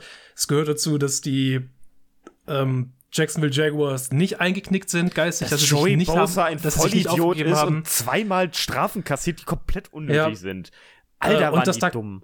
Ja, und dass Doug Peterson wieder für einen der Schlüsselmomente für dieses vierte Down, das dann das Field Goal äh, ermöglicht, dass er dort halt auch einfach dann einen guten Playcall parat hat. Mhm. Also es gehört vieles dazu. Es hat einiges über die Jacksonville Jaguars gesagt. Es hat noch mehr über den Zustand der Chargers gesagt. Äh, ob wir zu dem nochmal zurückkommen, wie das bei den Chargers weitergeht, werden wir sehen. Ey, komm, wir können doch kurz einmal drüber bringt. reden, Fide. Guck, mal, lass mal deinen Hass an den Offensive Coordinator raus. Das darfst du jetzt einmal, Fide. Äh, dass, dass ich Joe Lombardi da nicht mehr sehen will, ist halt auch schon längerfristig bekannt. Das ist die gleiche Geschichte wie bei Byron Leftwich. Und wenn es einen besseren Beweis braucht als dieses Spiel, um ihn zu entlassen, weiß ich nicht, ob dieser Beweis existiert. Ja, also du musst mindestens Joe Lombardi die Kündigungspapiere in die Hand drücken. Und ich weiß nicht, ob du eventuell auch Brandon Staley die Kündigungspapiere gleich mit in die Hand Brandon drückst Staley weil, feuern. weil, weil auch er im, zu- im Weg hin zu diesem Spiel schon einige Fehler gemacht hat und im Spiel selbst immer weiter Probleme damit hat, sein Spiel zu managen. Die Chargers haben, ich weiß nicht mehr irgendwo, das war, glaube ich, vorm Ende äh, oder irgendwo mitten im zweiten Quarter, sind, haben sie äh, einen vierten Versuch nicht ausgespielt, der ziemlich machbar gewesen wäre, der ihnen wahrscheinlich Punkte für den Drive ermöglicht hätte und sie haben dann den Ball halt einfach gepantet. Das, war dir, Inter das war nach der Interception, war das. Ja, bleib, bleib doch einfach mit dem Fuß, bleib doch mit dem Fuß auf dem verdammten Gas und äh, bring das Spiel irgendwo mit, mit 35, äh, mit, mit 34 Punkten oder 35 Punkten in die verdammte scheiß Halbzeit. Die Chargers können Matt Patricia haben, dann können sie ähnlich offensiv spielen wie, wie jetzt gerade. Du, deine Defense macht Turnover ohne Ende und äh, du machst nichts draus. Ja, also das, der Aufbau dieses Teams im Coaching-Staff, äh, also der Aufbau des Teams im Coaching-Staff und halt auch im Roster an sich, hat sich gemessen an diesem Jahr nicht ausgezahlt. Und ich denke, die Main Force dahinter war Brenton Staley. Und deswegen muss man auch darüber sprechen, ob er nicht eventuell ein Kandidat ist für einen Cut. Ja, zumal er ja auch in den letzten Seasons schon immer knapp an den Playoffs gescheitert ist. Das war jetzt wirklich mal das erste Mal Arsch über die Latte kriegen. Ja, und dann lasse ich meine hin. Starter spielen und Mike Williams verletzt sich und war nicht da im Spiel. Wie- Ja, davon mal dämlich. abgesehen, davon mal abgesehen, ich weiß auch nicht, ob Mike Williams das Spiel jetzt noch gerettet hätte mit Also dem er hätte auf alle. Fälle einen Unterschied gemacht in der Ja, Offense. aber die waren ja per se am Anfang in der Offense auch nicht schlecht. Die haben einfach aufgehört zu spielen, was cool war. Maxi, Maxi, sie waren nicht schlecht, weil sie kurzes Feld hatten. ja, weil sie 20, das ist sowieso, das, die Ja. waren dieses Patriots offensiv, äh, Ja. offensiv gut. wenn du, wenn du mit der, wenn du mit der Joe, Joe Lombardi Offense, die sich halt übers Feld kriecht, ja, wenn du den kurzes Feld gibst und sagst, ey, wenn ihr, wenn ihr in diesem Drive nur 30 Yards machen müsst, dann können wir bestimmt noch Punkte machen. Wenn du sie mit einem Punt hinten in der eigenen 10 festnagelst und dann Joe kommen die Lombardi kommt und sagt, also wir brauchen hier, wir brauchen hier einen 40 Play Drive, damit wir Punkte machen, dann ist das ein Ding der Unmöglichkeit. Es Ja, ist, vielleicht ist die ganze Ja. Sache noch, noch viel spannender, weil äh, mittlerweile frage ich mich, was denkt die Organisation über, über Justin Herbert? Gibt es derzeit einen, einen Unterschied darüber, wie die Chargers Justin Herbert sehen und wie die NFL-Außenwelt Justin Herbert sieht, weil seit zwei Jahren denken wir, ihr, ihr verschwendet Justin Herberts Talent von vorne bis hinten. Wir mhm. sehen, der kann mehr. Ähm, ist da vielleicht irgendwo intern auch, gibt's da ist irgendwas mit Justin Herbert, was wir Justin nicht wissen? Justin Herbert kann, glaube ich, keine Bälle über 20 Yards werfen. Das ist nicht erlaubt, viele. Das äh, ist nicht in seiner kann, Range. Das, der, der, der, bin ich ja, der kann's ja. Ja, ja, nein, das, ja das, ja das, das ist ja die Ironie daran. Wir wissen aber, alle, dass der das kann, aber die lassen es ihn einfach nicht machen. Es ist, ne, es ist, es ist ein Coaching-Problem und ich weiß nicht, vielleicht traut man ihm es nicht zu. Ich finde, Justin Herbert ist ein sehr angenehmer Spieler, weil er äh, eine gute Vision hat und, und sehr Interception und Turnover-arm ist ja eigentlich, also auch gewesen vorher schon so. Und ja. ähm, es, ich finde es. Er, ist, er ist viel, Justin Herbert ist viel zu lieb, ja. Also das ist ja echt, wenn du das so siehst, ein schüchterner Typ, der möchte nicht groß auffallen, wenn du siehst, wie, er, wie, wie manche Spieler halt äh, zu den Spielen anreisen, nicht? Sehr äh, extravagant gekleidet. äh, und Justin Herbert kommt da halt mit, mit, mit Sweater und Jogginghose an, mit seiner Sporttasche und sieht einfach nur zu, also hoffentlich sieht mich keiner.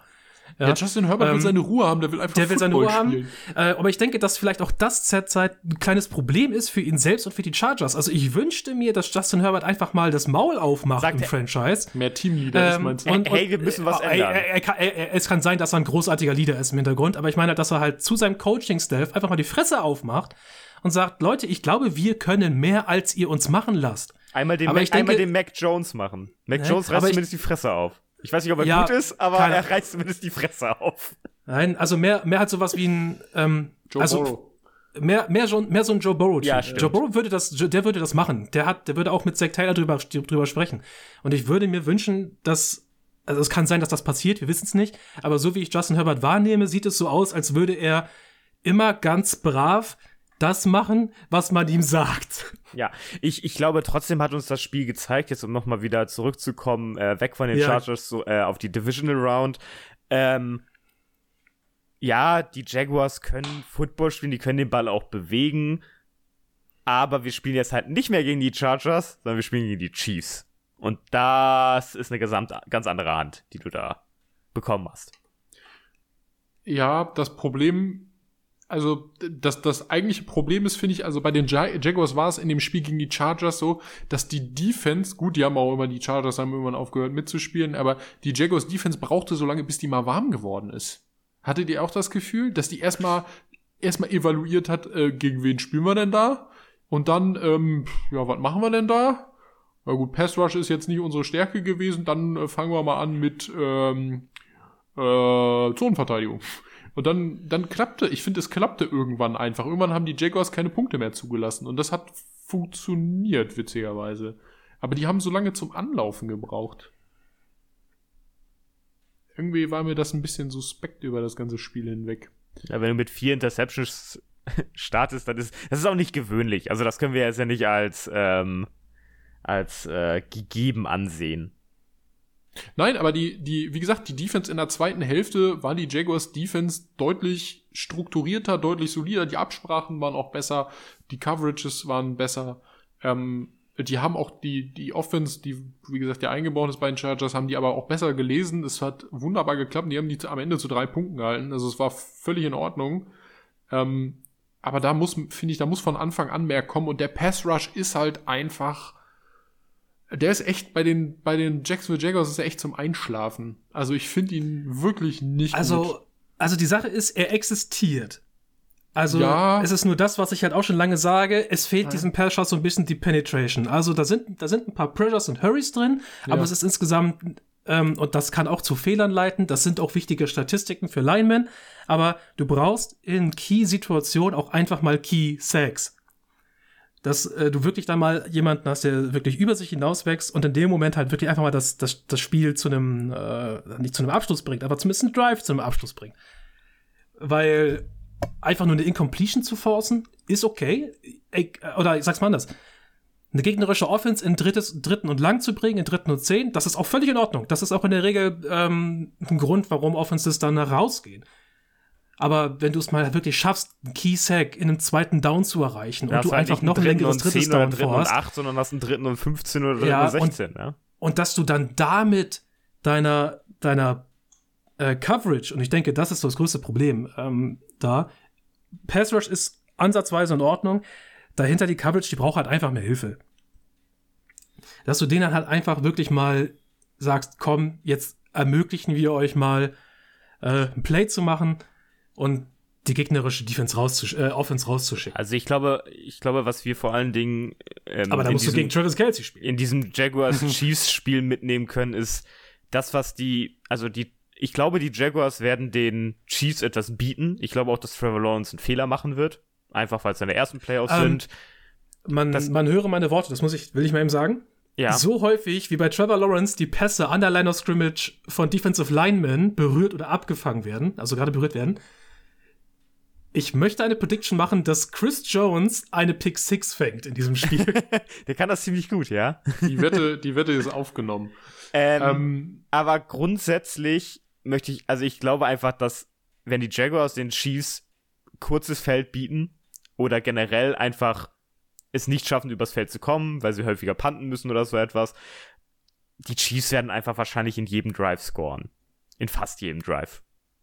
Die Chiefs werden, du hast eben gerade eigentlich richtig gesagt, die werden vor allen Dingen mit einem Kurzpassspiel äh, sehr erfolgreich sein und das natürlich auch durchziehen. Das haben sie jetzt über die Saison bewiesen. Ja, die können Patrick einfach Mahomes cleanen Football spielen. Hat, ja, nein, Patrick Mahomes hat im Gegensatz zu Josh Allen auch scheinbar persönlich nicht den Anspruch, unbedingt diese Big Plays verkaufen zu wollen, um zu sagen, ich bin hier der, der, der Arm der Nation, sondern Patrick Mahomes ist smart, hört auf seine Coaches und nimmt auch das, was ihm das Spiel einfach gibt. Und das ist dann eben viel Kurzpassspiel in dieser Saison eben auch auf Travis Kelsey, viel Kurzpassspiel auf die Leute, die sich ihm eben anbieten oder halt eben Pässe auf die Running Backs. Und da musst du halt gucken, Fiedler hat das eben gesagt, wer deckt äh, Travis Kelsey weg?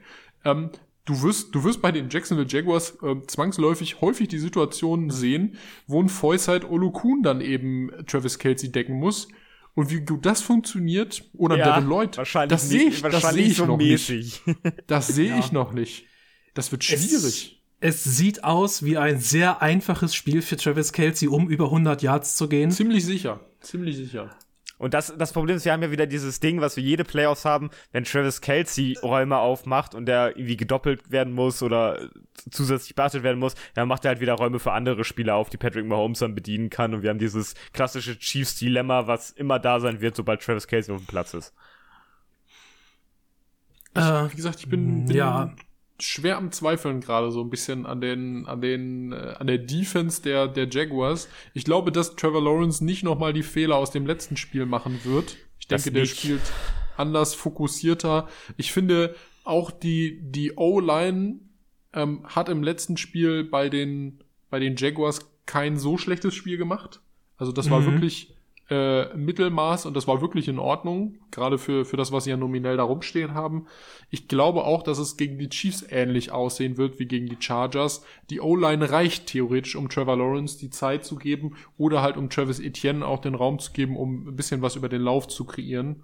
Und ich finde, das ist wichtig für die, für die Jacksonville Jaguars, äh, denn du kannst die, die Chiefs, äh, wenn du es irgendwie schaffst, Chris Jones zu umgehen, kannst du die Chiefs halt ähm, easy über den Lauf kriegen und dann stoppt dich vielleicht nur noch Nick Bolton irgendwie nach acht Yards oder so. Äh, da kannst du was machen und Travis Etienne ist schnell genug und Ankle-Breaker genug, äh, um sie da über die Edges dann auch zu bekommen. Ähm, ich finde bei, bei den Jaguars ganz wichtig, Balance zwischen, für, zwischen Running Game und, und Passing Game ähm, und bei den Chiefs, die sollen einfach nur ihren Stiefel runterspielen. So, dann, dann gewinnen die das Ding auch. Da sehe ich keine Probleme ich finde gerade die Einbindung der Running Backs in dieses Spiel unglaublich interessant. Weil auf der einen Seite hast du es mit Travis Etienne, der wirklich fantastisch ist, wenn er es schafft, auf, so auf die Outside zu bouncen und dort äh, sein Speed auszunutzen. Ich denke, da ist er halt, da ist er halt wirklich gut. Ähm, da können die Jaguars bestimmt häufig mal äh, was gut machen. Aber das gleiche gilt auf der anderen Seite für einen Zaya Pacheco, der sich halt, der erstens gut darin ist, durch, durch, durch, durch Verkehr zu mogeln äh, aber auch Jared McKinnon, der oh, halt auch hier ähm, eine wahnsinnige Renaissance erlebt. Ja. Äh, aber dafür haben ja die Jaguars quasi vorgesorgt, unbewusst, in der letzten Offseason. Äh, mit Chad Moomer, Devin Lloyd, Oluokun, ja. Äh, ob die da ihren Job machen können und ob die in der Lage sind, äh, diese Teile, diese Teile des Spiels, wo die Running Backs hoch involviert sind, um die vielleicht ein bisschen mit rauszunehmen. Also Olukun möchte ich an der Stelle den Credit geben, der hat's geschafft. Der hat Eckler und Joshua Kelly zu äh, 2,7 respektive 2,9 Yards in der Average gehalten ähm, und hat wirklich ein tolles Spiel gemacht und auch Andre Cisco äh, sah über, über Teile hinweg des Spiels echt gut aus, was das angeht. Also ich glaube, die könnten zumindest wenn es eben, wenn es eben um, um die, die Pässe ähm, im Second Level geht, also hinter der, der Defensive Front, äh, dann kriegen sie auch ein Pacheco auf dem Boden und auch ein Jarek McKinnon. Ich glaube, gefährlich wird's, wenn es über die Edges geht, ähnlich wie Travis Etienne eben auf der anderen Seite. Ähm, da sehe ich eher das große Problem dann für die, für die, für die Jaguars. Aber da sehe ich auch im Sinne von Speed Sweeps mit Kadarius Tony Probleme auf jeden Fall, was den Speed angeht, da mitzuhalten. Äh, und ich sehe auch, sehe auch Probleme eben bei diesem, diesem Kurzpassspiel, nicht nur auf Travis Casey, sondern auch auf, auf die, die Running Backs. Also das wird, glaube ich, die große Herausforderung werden für die, für die, die der Jaguars. Ja. Ihr erinnert euch ja bestimmt an das Spiel der Jaguars gegen die Lions. Oh ja, Tatsache. Ähm, was also im schlimmsten Fall sieht es für die Jaguars Defense so aus wie in diesem Spiel gegen die Lions, dass sie halt einfach zu keinem Zeitpunkt im Spiel Zugriff auf die gegnerische Offense haben. Das können die Chiefs durchaus leisten. Ich glaube aber, dass im Gegensatz ähm, zu diesem Lions-Jaguars-Spiel die Jaguars Offense zumindest eine Fighting Chance hat. Ja. Ja, also, ähm, sie also sind, da, der, sie sind der klare Underdog, aber ähm, Underdogs können auch mal zubeißen und dann äh, ja. kann was passieren. Aber ich ja. glaube trotzdem, dass es recht unwahrscheinlich ist, dass die Chiefs da ähm, starke Gefahr geraten in dem Spiel. Sie werden die jetzt nicht, also das wird jetzt nicht so ein eindeutiges Shootout äh, werden, wo die, wo die äh, Jaguars. Na, das machen die Chiefs ja auch gemacht werden, sondern die, die Chiefs spielen das einfach clean mhm. zu Ende, ein Touchdown mehr oder so etwas und dann ist das Spiel vorbei und äh, alles ist gut. Das Clock-Management der Chiefs ja. ist auch deutlich besser geworden. Andy Reid hat daran gearbeitet oder so. Äh, ja, aber du hast, du hast eben gesagt, du hast nicht mehr dieses, dieses äh, mit Gewalt äh, Highscoring und so und Patrick Mahomes feuert aus allen Löchern. Äh, es wird cleverer und smarter gespielt. Äh, aber die Jacksonville Jaguars können zumindest, was das Scoring angeht, im Zweifelsfall auch mithalten. Das haben sie jetzt in der Saison immer wieder gezeigt. Die können auch über 40 Punkte gehen, wenn sie müssen, gezwungen sind. Ähm, ich finde, das Spiel wird vielleicht doch spannender am Ende, als man das, das auf dem, auf dem, auf dem Papier jetzt vielleicht ablesen mag äh, vor Beginn. Ich könnte mir durchaus vorstellen, dass du hast es eben gesagt, dass das Ding wirklich durch einen Score am Ende entschieden wird, durch einen großen. Also weiß ich wirklich maximal sieben Punkte. Ja, ich habe die Chiefs vor den Playoffs als meinen Super Bowl-Favoriten ausgerufen, würde hier halt auch mit den Chiefs gehen. Also gebe ich auch. Ich wüsste nicht, warum ich das nicht tun sollte. Äh, dann gehe ich mit den Jaguars an der Stelle. Ja, mach, mach einfach. Ähm, aus äh, guten Manieren. So, noch eben den anderen Nummer 1 Seed natürlich aus der NFC mit einbeziehen in die Diskussion. Die spielen gegen einen altbekannten Rivalen aus der Division. Denn die Philadelphia Eagles empfangen die New York Giants, wo wir auf der einen Seite von äh, dem Genie von Kyle Shanahan reden, müssen wir bei der Giants Offense davon reden, was Brian Dable nicht alles aus seiner Offense rausholt. Brian Dable hat das ganze Team besser gemacht. Du siehst es. Der ist auch so geil emotional involviert in dieses ja. Team. Der hat so es Bock, hat sich, der hat so Bock zu Es coachen. hat sich personell nicht viel geändert. Zu letztem Jahr muss man mal auch sagen, klar, es wurde nachgedraftet. Du hast Neil als, als Right Tackle bekommen. Du hast ähm, Thibodeau als Edge Rusher dazu bekommen. Aber grundsätzlich von der Grundstruktur, O-Line als auch D-Line, aber auch Quarterback, die Waffen ähm, sind die gleichen geblieben. Du hast jetzt nur halt mal einen fitten und, und auch äh, fokussierten Saquon Barkley dabei. Ähm, das ist schon, das ist toll zu sehen. Das ist toller Football. Das ganze Spiel gefällt mir eigentlich, eigentlich insgesamt sehr gut. Daniel Jones, gesehen, Daniel Jones macht auch, also der macht ganz gute Pässe. Der, Daniel Jones macht weniger Fehler. Ja, er macht der weniger Fehler. An, der, hat, der hat mal angefangen, weiß ich nicht, mit 15 Interceptions äh, in der Saison. Ähm, und ich weiß nicht, jetzt ist er runter auf sieben oder was in der in Also der er ist immer kein Top 10 Quarterback, aber, nee, aber der, der hat sich Mittelfeld. ja, der hat sich, der hat sich solide in Nuancen immer gesteigert und mittlerweile hat er wahrscheinlich seine beste spielerische Saison überhaupt abgeliefert. Und du siehst gemessen, es auch gemessen an sich selbst. Gemessen ja. an sich selbst. Genau. Ja, ja. Ja, natürlich gemessen an sich selbst. An wem denn sonst? Ja, nicht an Patrick Mahomes, ist klar. Nein, ist, es nur, wenn wir, ist es nur, wenn wir sagen, Daniel Ja. Jones spielte die beste Saison seiner Karriere, heißt das nicht. Das, das Ja, generell eine, naja, eine doch, also gem gemessen, gemessen an dem, was er macht. Und das ist klar. ja, also, ja, natürlich. Ist nur, um das Ja, ja. einzuordnen, heißt das halt trotzdem nicht. ja, nicht besser als andere, aber er spielt, er spielt, Tim hat recht, er spielt absolut wie ein Mittelfeld-Quarterback und das ist völlig ausreichend für das, was die Giants da produzieren, weil sie eben trotz eines vermeintlich schwachen Receiving Cores äh, sich übers Feld bewegen können. Und Daniel Jones läuft dich auch im Zweifelsfall in den Boden. Der macht es wie Dak Prescott, nur effektiver und besser und schneller. Äh, der läuft eigentlich, im letzten Spiel ist er so gelaufen, wie ich mir von Josh Allen manchmal wünschen würde, dass er läuft, ohne diese ja, sehr, sehr intelligent gelaufen. sehr man lassen. intelligent gelaufen, gute Entscheidung getroffen, auch wann, wann laufe ich bei so einer Run-Pass-Option selber. Ähm, meiner Meinung nach ein bisschen zu oft mit dem Kopf nach vorne. So, auch der hätte ab und zu mal sliden können, weil es nicht nötig war, jetzt noch dieses halbe Jahr unbedingt mit dem Kopf voraus gegen Defensive Linemen zu laufen. Das hätte nicht sein müssen. Ähm, zumal er das First Down dann auch schon drin hatte, oh- ohne Zeitdruck. Aber der hat einfach gezeigt, okay, ich bin, bin flexibel, ich, ich spiele clean, ich werf keine Interceptions. Du hast auch gesehen, der hat eher den Sack genommen zwischendurch, als den Ball irgendwie wegzuwerfen. Auch kein Versuch hier, so nach dem Motto Intentional Grounding oder so, den Ball einfach noch loszuwerden. Cleanes Spiel, clever gespielt und zu Recht. Zwei Touchdowns über 300 Yards. Äh, tolles Quarterback-Rating, 78 Yards noch gelaufen wirklich ein super Spiel von ihm. Kann man nicht anders sagen, Playoff würdig und zu Recht auch damit gegen die Vikings, äh, also die Vikings äh, dann offensiv wegdominiert dann am Ende. Ich glaube, ähm, was mein Problem an der ganzen Sache ist, dass die Vikings halt auch wirklich nicht so viel gegengehalten haben in einigen Fällen. Vor allen Dingen in der Defense. Absolut. Da lief, also, also Buckley konnte alles machen. Das das war vollkommen egal. Also den haben die wirklich jede Freiheit gelassen. Und auch die, ähm, also eigentlich, ist euch das aufgefallen, dass die Giants das gemacht haben, was die Vik was ich eigentlich von den Vikings erwartet hätte? Dass, dass, da, dass da wirklich gute, längere Pässe so über 20 plus Yards kommen? das haben die, haben, haben einfach die Giants gemacht, weil die Vikings es einfach zugelassen haben.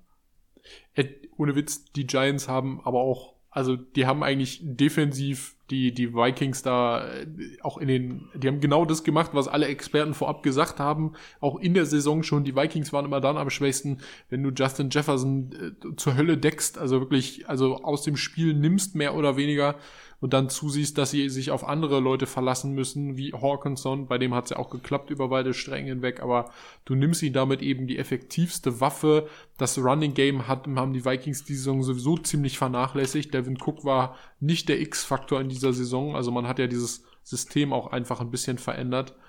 Und ich glaube, dass, dass du, dass du auch gesehen hast an den Stats der Giants, die haben ja keinen Sack gemacht in dem ganzen Spiel, weil es für sie auch nicht relevant war, sondern die haben gesagt, okay, wir machen eher Four-Man-Rush und decken dafür dann hinten alles zu und nehmen Justin Jefferson im Zweifelsfall in die, in die doppel, doppelte Man-Coverage, ähm, weil es geht und weil es effektiv ist und weil es gegen die Vikings funktioniert. Also, Ähm. ja.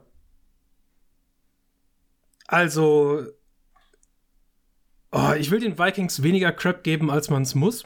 Nee, bis Crap auf, überhaupt bis nicht. auf, bis auf, Nein. bis auf diesen, bis auf diesen letzten Ball von Kirk Cousins. Du kannst halt einfach keinen, äh, keinen Ball auf äh, drei Yards in die Line of Scrimmage werfen, wenn du in einem vierten Versuch bist und acht brauchst.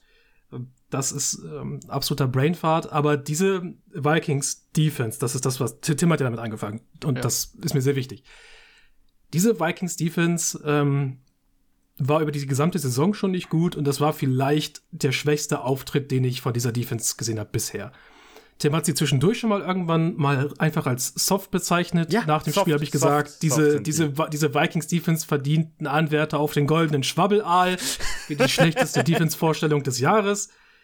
Ich habe mal kurz nachgeguckt. Nach ähm, DVOA befindet sie sich zumindest auf die Saison gesehen auf Platz ähm, 27. Das macht sie zumindest zur fünf schwächsten Defense. Und das Aber für ein, Play haben für ein das- Playoff-Team ist das halt echt kacke. dann, dann musst du halt auch einfach, da, so, so kommt das halt dann auch irgendwo zustande, was die Vikings über diese gesamte Saison hindurch gemacht haben. Halt diese engen Spiele gewinnen, aber irgendwo zwingt diese Defense dich halt auch darin, ständig enge Spiele gewinnen zu müssen, weil diese Defense halt einfach furchtbar gewesen ist über das gesamte Jahr hinweg.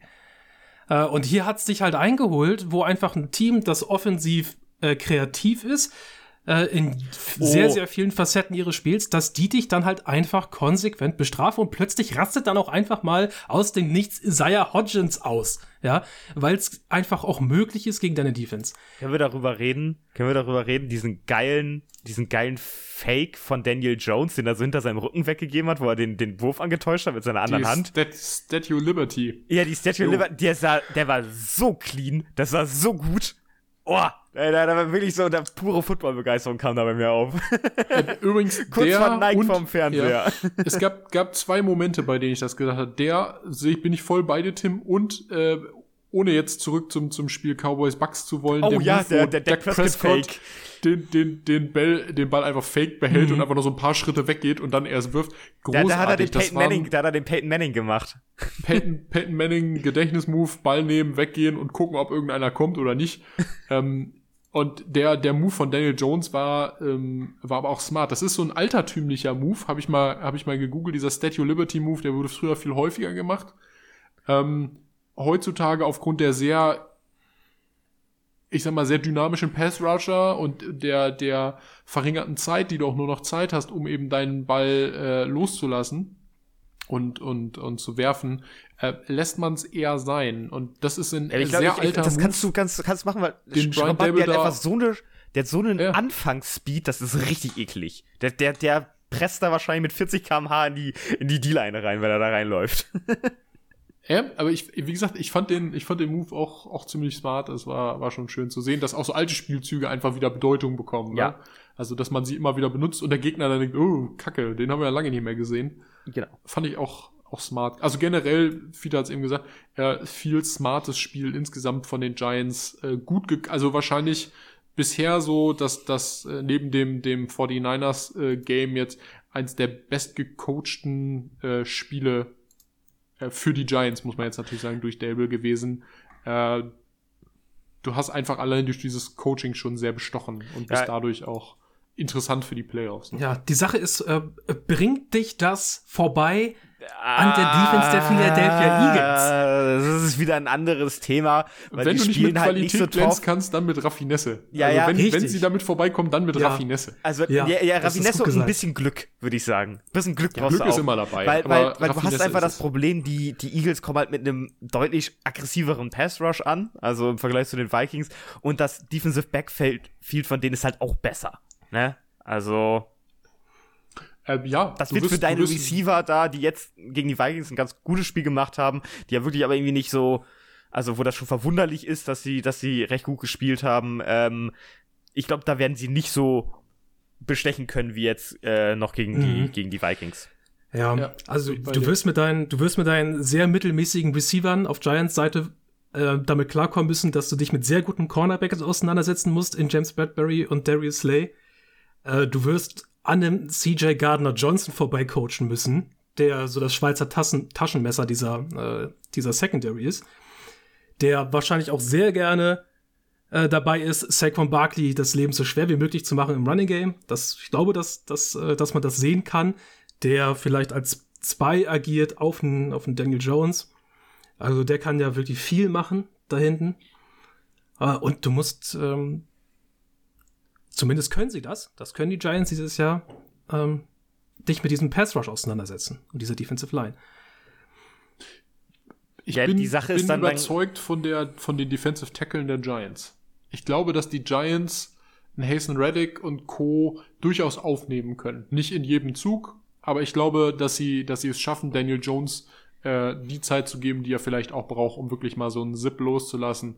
Ja, mal, mein, äh, mein Problem ist, dass wir halt irgendwie, also, es klingt so, ja, die Giants können zwischendrin mal übers Feld gehen, aber die werden auch Momente haben, wo sie es einfach nicht schaffen werden. Also, dass es so ein inkonstantes Spiel wird von ihnen. Also, und, und auf der anderen Seite haben wir dann halt die Eagles Offense, die wahrscheinlich, also, die, die schon dominieren könnte, aus meiner Sicht. Das, ich finde, das entscheidende Problem ist, dass du dich aufgrund des guten Defensive Backfields der Eagles ein bisschen auf dein Running Game auch verlassen musst. Ja, dass das ja. eben die Balance Mhm. über Barkley reinbringt. Und ich glaube, dass auch die Eagles wieder da in der Lage sind, ähm, dich running technisch irgendwie ziemlich auseinanderzunehmen.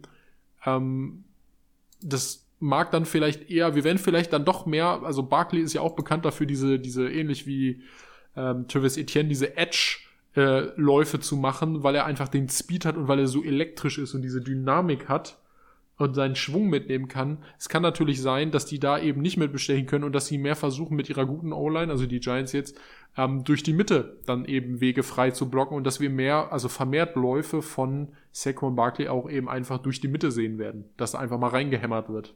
Und dann wird mal geguckt, ob du da deine vier Yards rausholst.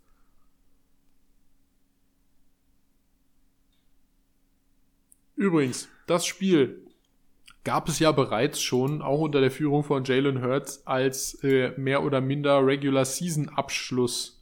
Ähm, glaubt ihr, dass dieses Spiel, ähm, in dem die Eagles ja mit sechs Punkten am Ende gewonnen haben, schon so ein kleiner Indikator dafür war, was uns erwarten kann im kommenden Spiel? Also die Eagles werden mit, äh, mit ausgeruhten Startern und mit voller Kraft auf die Giants treffen. Und da wird sich nicht irgendwo zurückgehalten. Nee. Ich denke, das wird sehr wichtig. Äh, und die Eagles Offense hat halt, hat halt Playmaker und ja, also das läuft schon. Genau, Hurts ist da, hoffen, ja. ist da hoffentlich fit. Die Giants könnten vielleicht dieses eine Spiel mal ähm, gerade in ihrer Secondary aus sich hinauswachsen und vielleicht so viel wie möglich eindämmen, was äh, Plays angeht von Devontae Smith und gerade von ähm, AJ Brown. Aber in solchen Fällen tendiere ich immer dazu, ähm, den, der Offense halt einfach den, den Vorteil mitzugeben. Ist Goddard schon wieder Regel, fit? Weil es in der Regel halt so ist. Äh, der Dallas Goddard, Goddard, ist, ja. Goddard ist, ist fit. Okay. Ja. Ich wusste, er war ja zwischendrin mal verletzt, da ich wusste nicht, ob er jetzt schon wieder äh, da ist. Ja, der ist in der letzten, letzten oder vorletzten Woche der Regular Season ja, das macht auch noch, in der letzten Woche. Das macht auch nochmal einen Unterschied. Ja, also diese, diese Eagles Offense gibt dir ja, wie auch die San Francisco Offense, einfach auf jedem Level sehr, sehr viel ja, zu tun. Ja, du hast noch Miles Sanders dabei, der auch gut spielt und so, ne? Also. Ja, ja. Plus, du musst dich mit Jalen Hurts auseinandersetzen, ja. selber als Runner, was nicht ganz einfach ist. Also eine, eine Offense, die halt so viel mitbringt auf allen Leveln, die ist halt einfach schwer zu bespielen als Defense. Und die, die Giants werden da einen guten Tag brauchen. Also wenn sie, wenn, wenn man das Gefühl hat, dass sie einen ordentlichen Plan entwickelt haben, gegen die Philadelphia Eagles äh, Offense, dann könnte es spannend werden. Also das Geile ist, sie haben, sie haben, sie haben Qualität, sie haben Qualität im Kader. Also so ist es nicht. Man kann es ihnen zutrauen. Das Gute ist ja, aber die, es ist nichts, was ich. Sie kennen sich ja ähm, mit den Eagles aus. Das ist ja deren ja. Vorteil. Ne? Als Division-Rivale, da, da kennst du das Team ja noch eher. Ne? Äh, ja, ja, sowas, ja. Wir, sowas sieht man immer häufiger mal, äh, dass Spiele zwischen den Divisional-Rivalen auch gerne anders verlaufen können gerne auch mal härter verlaufen können, als man das äh, ja. gewohnt ist. Haben wir jetzt auch gesehen, nicht? zwischen den Ravens und den Bengals. Bills und den, Dolphins äh, auch. Bills und Dolphins. Zwischen ich den glaube, äh, Niners ja. und den Seahawks. Ich glaube, ja. dass Kreativität aber dann an der Stelle doch wieder eben ziemlich ausschlaggebend dafür sein wie, wird, wie das ganze Spiel ausgeht. Und ich glaube, dass Brian Dable äh, besser im kreativen, offensiven Umgang ist äh, mit dem Play Calling als Nick Siriannis Team deshalb könnte ich mir vorstellen, dass das dann das Spiel sehr, sehr, also sehr knapp ausgeht. Ich kann mir vorstellen, ja. dass das am Ende mit drei Punkten entschieden wird. Ja, ja. das könnte durchaus passieren. Glaube, Oder die Giants werden komplett ähm, fertig gemacht. Da, also da, die zwei Optionen haben wir. Ich glaube, du hast immer die Option, wenn du halt als ähm, niedriger Seed halt dann da hochkommst zu den, äh, zu den Top Seeds, dass sie die halt einfach auf die Fresse geben, weil die sind nicht ohne Grund in der Regel auf Nummer 1 Seed. Äh, ich finde es nur sehr, sehr spannend, sowohl in der AFC als auch in der NFC, dass wir mit den Jaguars und Doug Peterson halt eine Offense haben, die an vielen Stellen mit Kreativität kommt, die auch ein gewisses Talent mitbringt.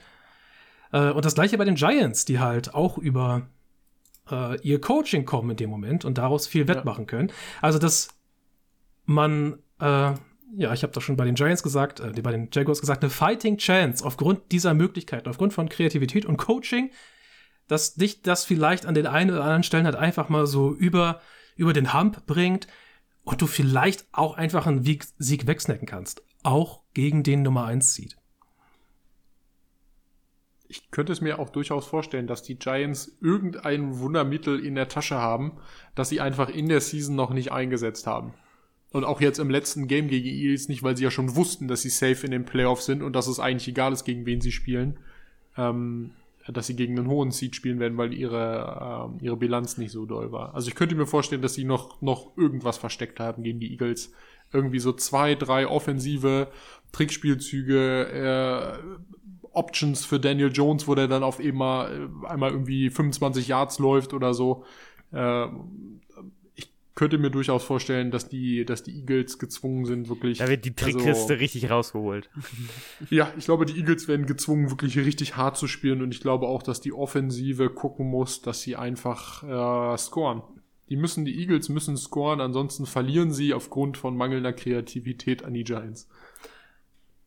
War das damals nicht gegen die Eagles, als Daniel Jones seinen äh, riesen Touchdown-Lauf angefangen hat, mit dem er dann einfach kurz ich glaube, vor Ende dann das noch war gegen die Eagles, äh, ja. hinfällt? Ey, ich, ich habe ich hab, ich hab die eine Prediction gemacht beim Jaguars Chiefs Spiel mit dem Pick 6 von Chris Jones. Hier mache ich die Prediction, dass ähm, Daniel Jones einen riesen Touchdown-Lauf hinlegen wird übers Feld, bei dem er dann nicht stolpert am Ende. Okay. Äh, ja, war gegen die Eagles. Exakt. Ja, fantastisch. Da kommt die, da kommt die Rache des Daniel Jones wird kommen. Ähm, und vielleicht sehen wir die Freiheitsstatue dann ja auch äh, in Philadelphia, nachdem wir sie dann ja schon äh, in Minnesota gesehen haben.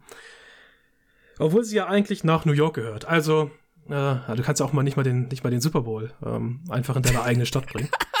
ich hab's mir gerade wieder angeguckt. Es ist, es ist fantastisch, ne? haben die danach eigentlich, ich glaube, die haben danach den Touchdown trotzdem gemacht, ne? Äh, ich weiß es nicht mehr, was danach so passiert ist, aber, aber gut.